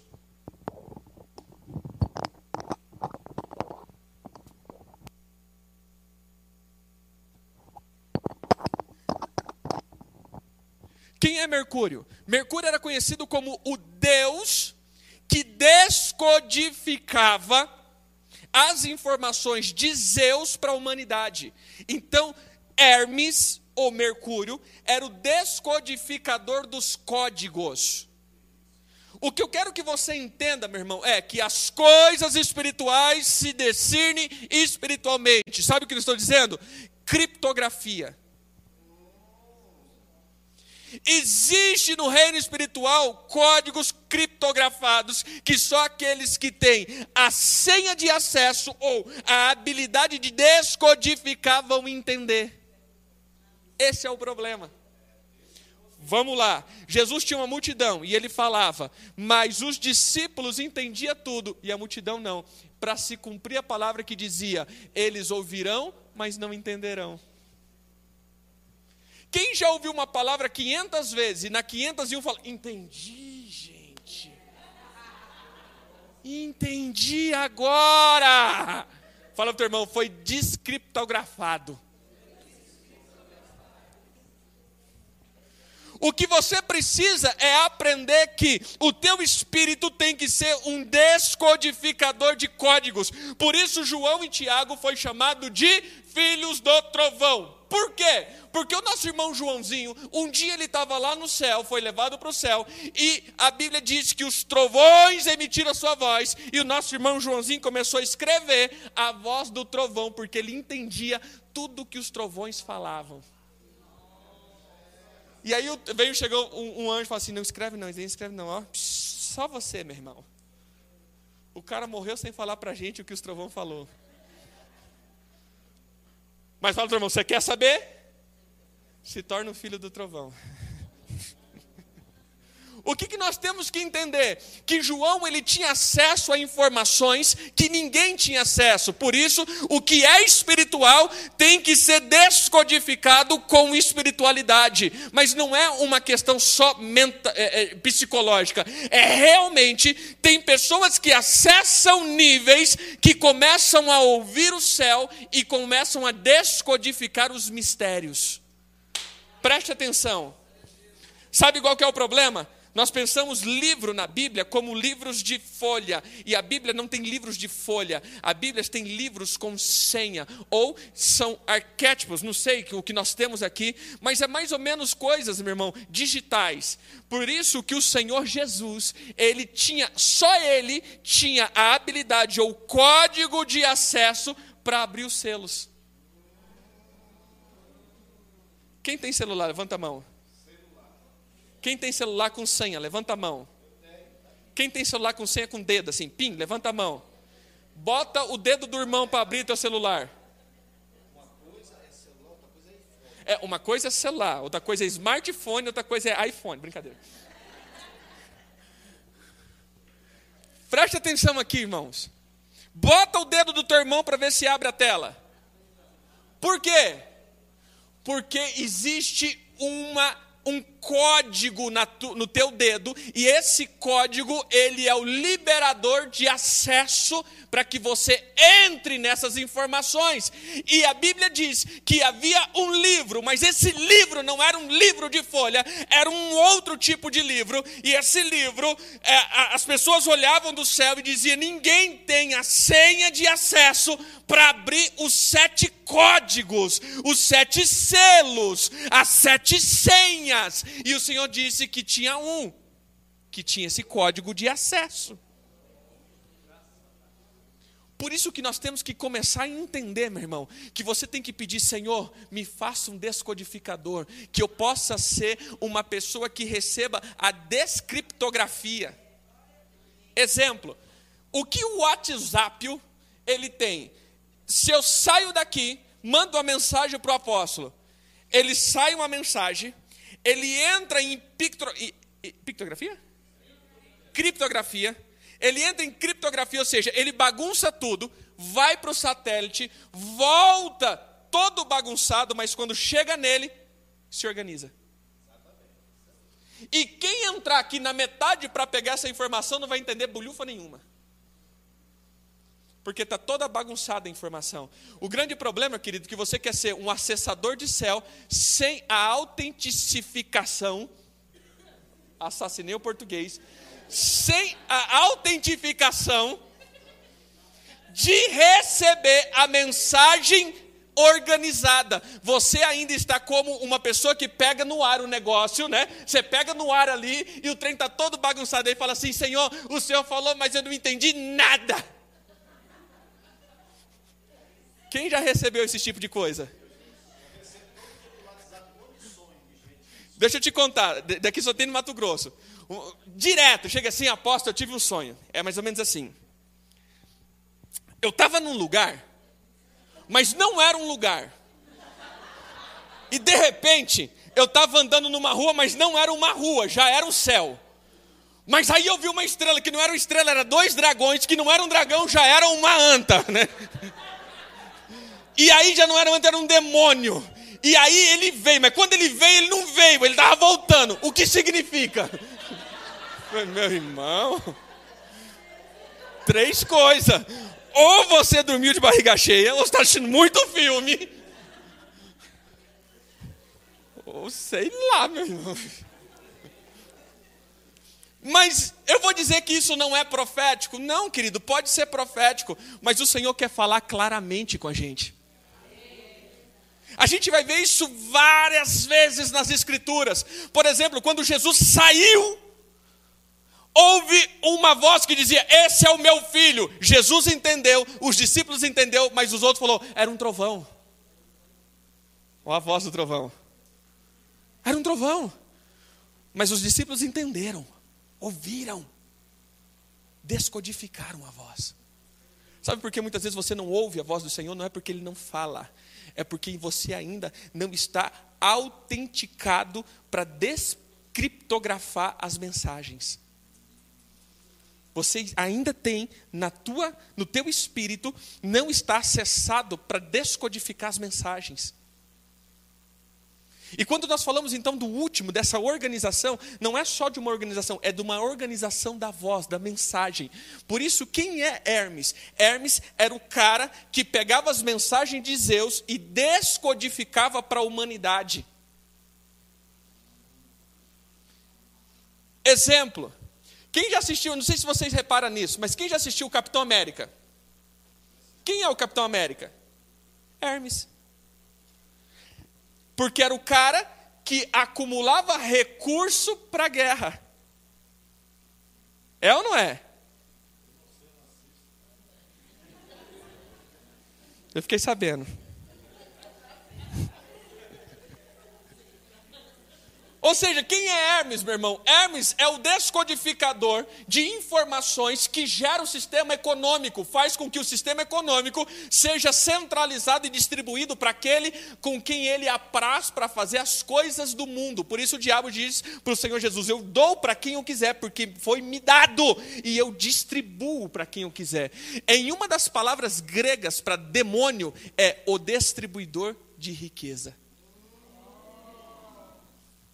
Por isso, toda vez que você faz guerra espiritual e você vence, a primeira coisa que é liberada é recurso financeiro.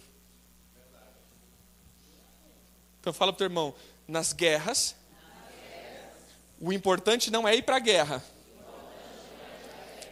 Primeiro é voltar vivo. É que tem gente que vai para a guerra e volta morto, né? Mas a segunda coisa da guerra que você tem que entender, meu irmão, é que você sempre tem que voltar mais rico e nunca mais pobre. Se você foi para a guerra e voltou mais pobre, é porque você foi derrotado. Porque o vitorioso sempre despoja o perdedor.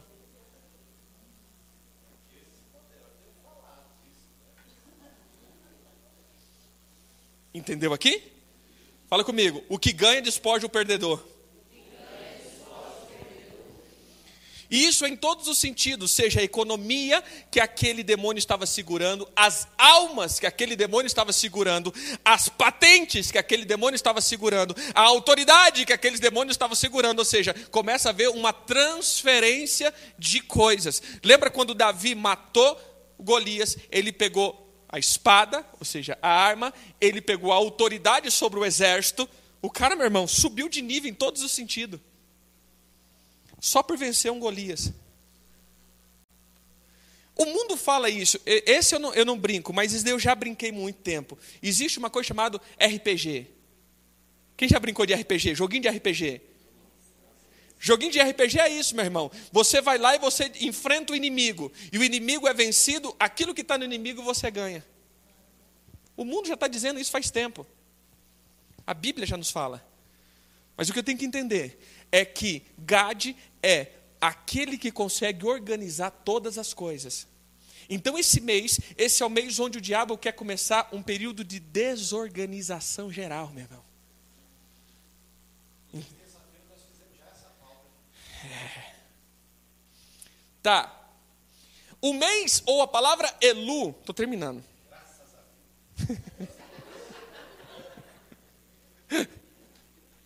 Ele que falou que era até às 11. Falou, né, apóstolo? Eu estou indo aqui na mensagem dele. Vamos lá. O mês de Elu significa também busca. Então fala comigo, esse é o mês de buscar.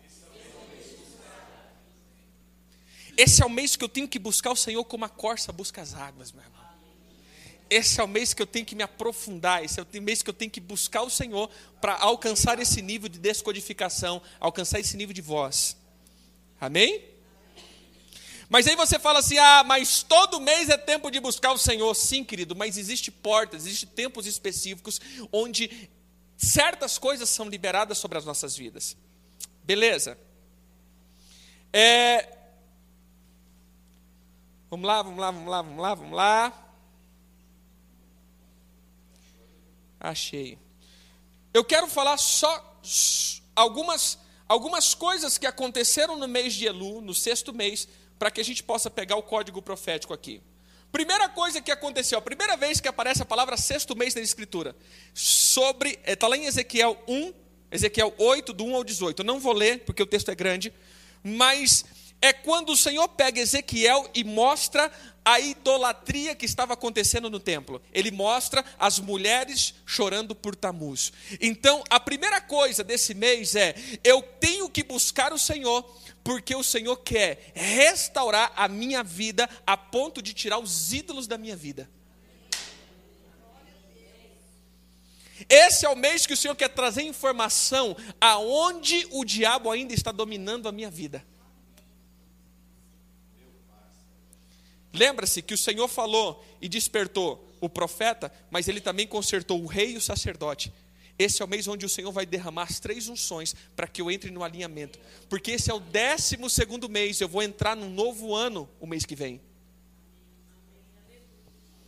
E para entrar no novo, querido, eu não posso vir com as roupagens antigas. Se tem ídolo na minha vida, eu não entro no novo ano. Eu repito o mesmo. Então eu falo para o irmão, você vai ter que ouvir a voz do Senhor.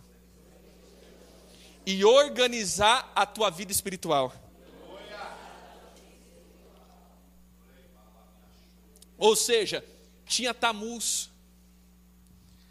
A segunda coisa, ou a segunda vez que aparece a palavra sexto mês, está lá em Ageu 1. E Ageu 1.1, ele está dizendo assim: veio a palavra do Senhor para Ageu. Eu falei Ageu aquela hora, não tinha nada a ver com Ageu, irmão, é Ezequiel. Veio a palavra do Senhor para Ageu, E é muito interessante que ele desperta o profeta Ageu e diz assim: Vocês têm falado, não é tempo de edificar a casa do Senhor. Não é tempo de investir no reino, por quê? Porque nós não estamos bem. Mas ele diz: Mas vocês estão procurando casas e mansões. Eu digo: invista na minha casa, que eu vou fazer acontecer na tua. Estou parafraseando, linguagem de amanhã. Olha aqui, querido: sacerdócio e economia. Esse mês o Senhor está trabalhando duas áreas na nossa vida está trabalhando e organizando a nossa vida espiritual, idolatria, e a nossa vida financeira, economia, avareza. Por isso, esse é o mês que eu tenho que entrar nas recâmeras do Senhor. Porque o meu amado está para mim esse mês. Ah, mas Jesus está para quando puder? Sim, querido, mas esse é o mês específico onde eu estou me limpando para o novo. Então fala para o teu irmão, você tem que tirar idolatria e avareza.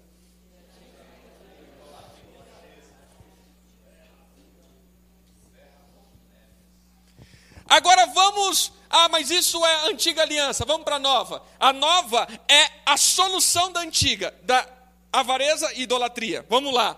Em Lucas 1,26 fala do sexto mês. Foi o sexto mês quando o anjo Gabriel foi visitar Maria. Era o sexto mês. Ou seja, no período de Ezequiel, Ezequiel é levado a ver Tamuz. Mas agora no sexto mês, nós somos levados a gerar Jesus. Entendeu aqui? Ou você vai chorar por Tamuz e gerar em Tamuz, ou você vai receber poder e gerar em Jesus. Então olha para o irmão e fala assim: só vai, de- só, só vai depender de quem você está buscando. Entendeu aqui? Elu é o meio da busca. Eu estou para o meu amado, mas quem é o teu amado? Aquelas mulheres era Tamuz, porque chorava pelo amado. Ou seja, havia no sexto mês, o Senhor mostrou o tempo de idolatria. No sexto mês, o Senhor quebra isso trazendo Jesus.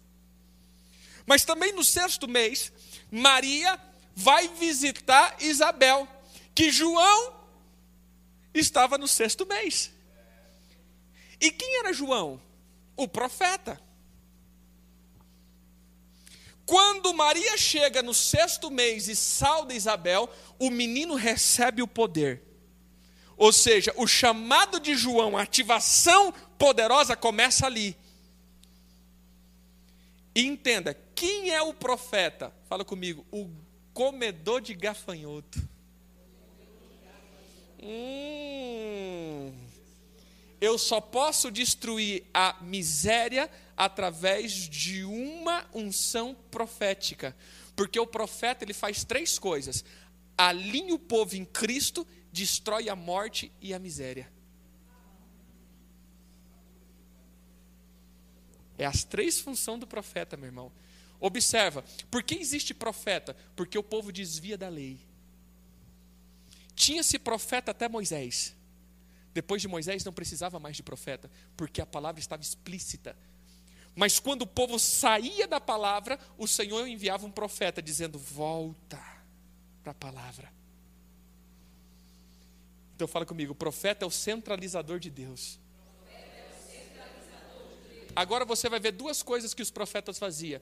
Onde tinha morte, ele ressuscitava. Onde tinha miséria, ele colocava abundância.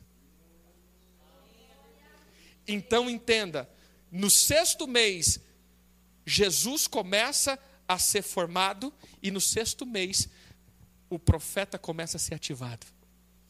Então, sexto mês é quando o Senhor quer tirar a idolatria e a miséria da tua vida.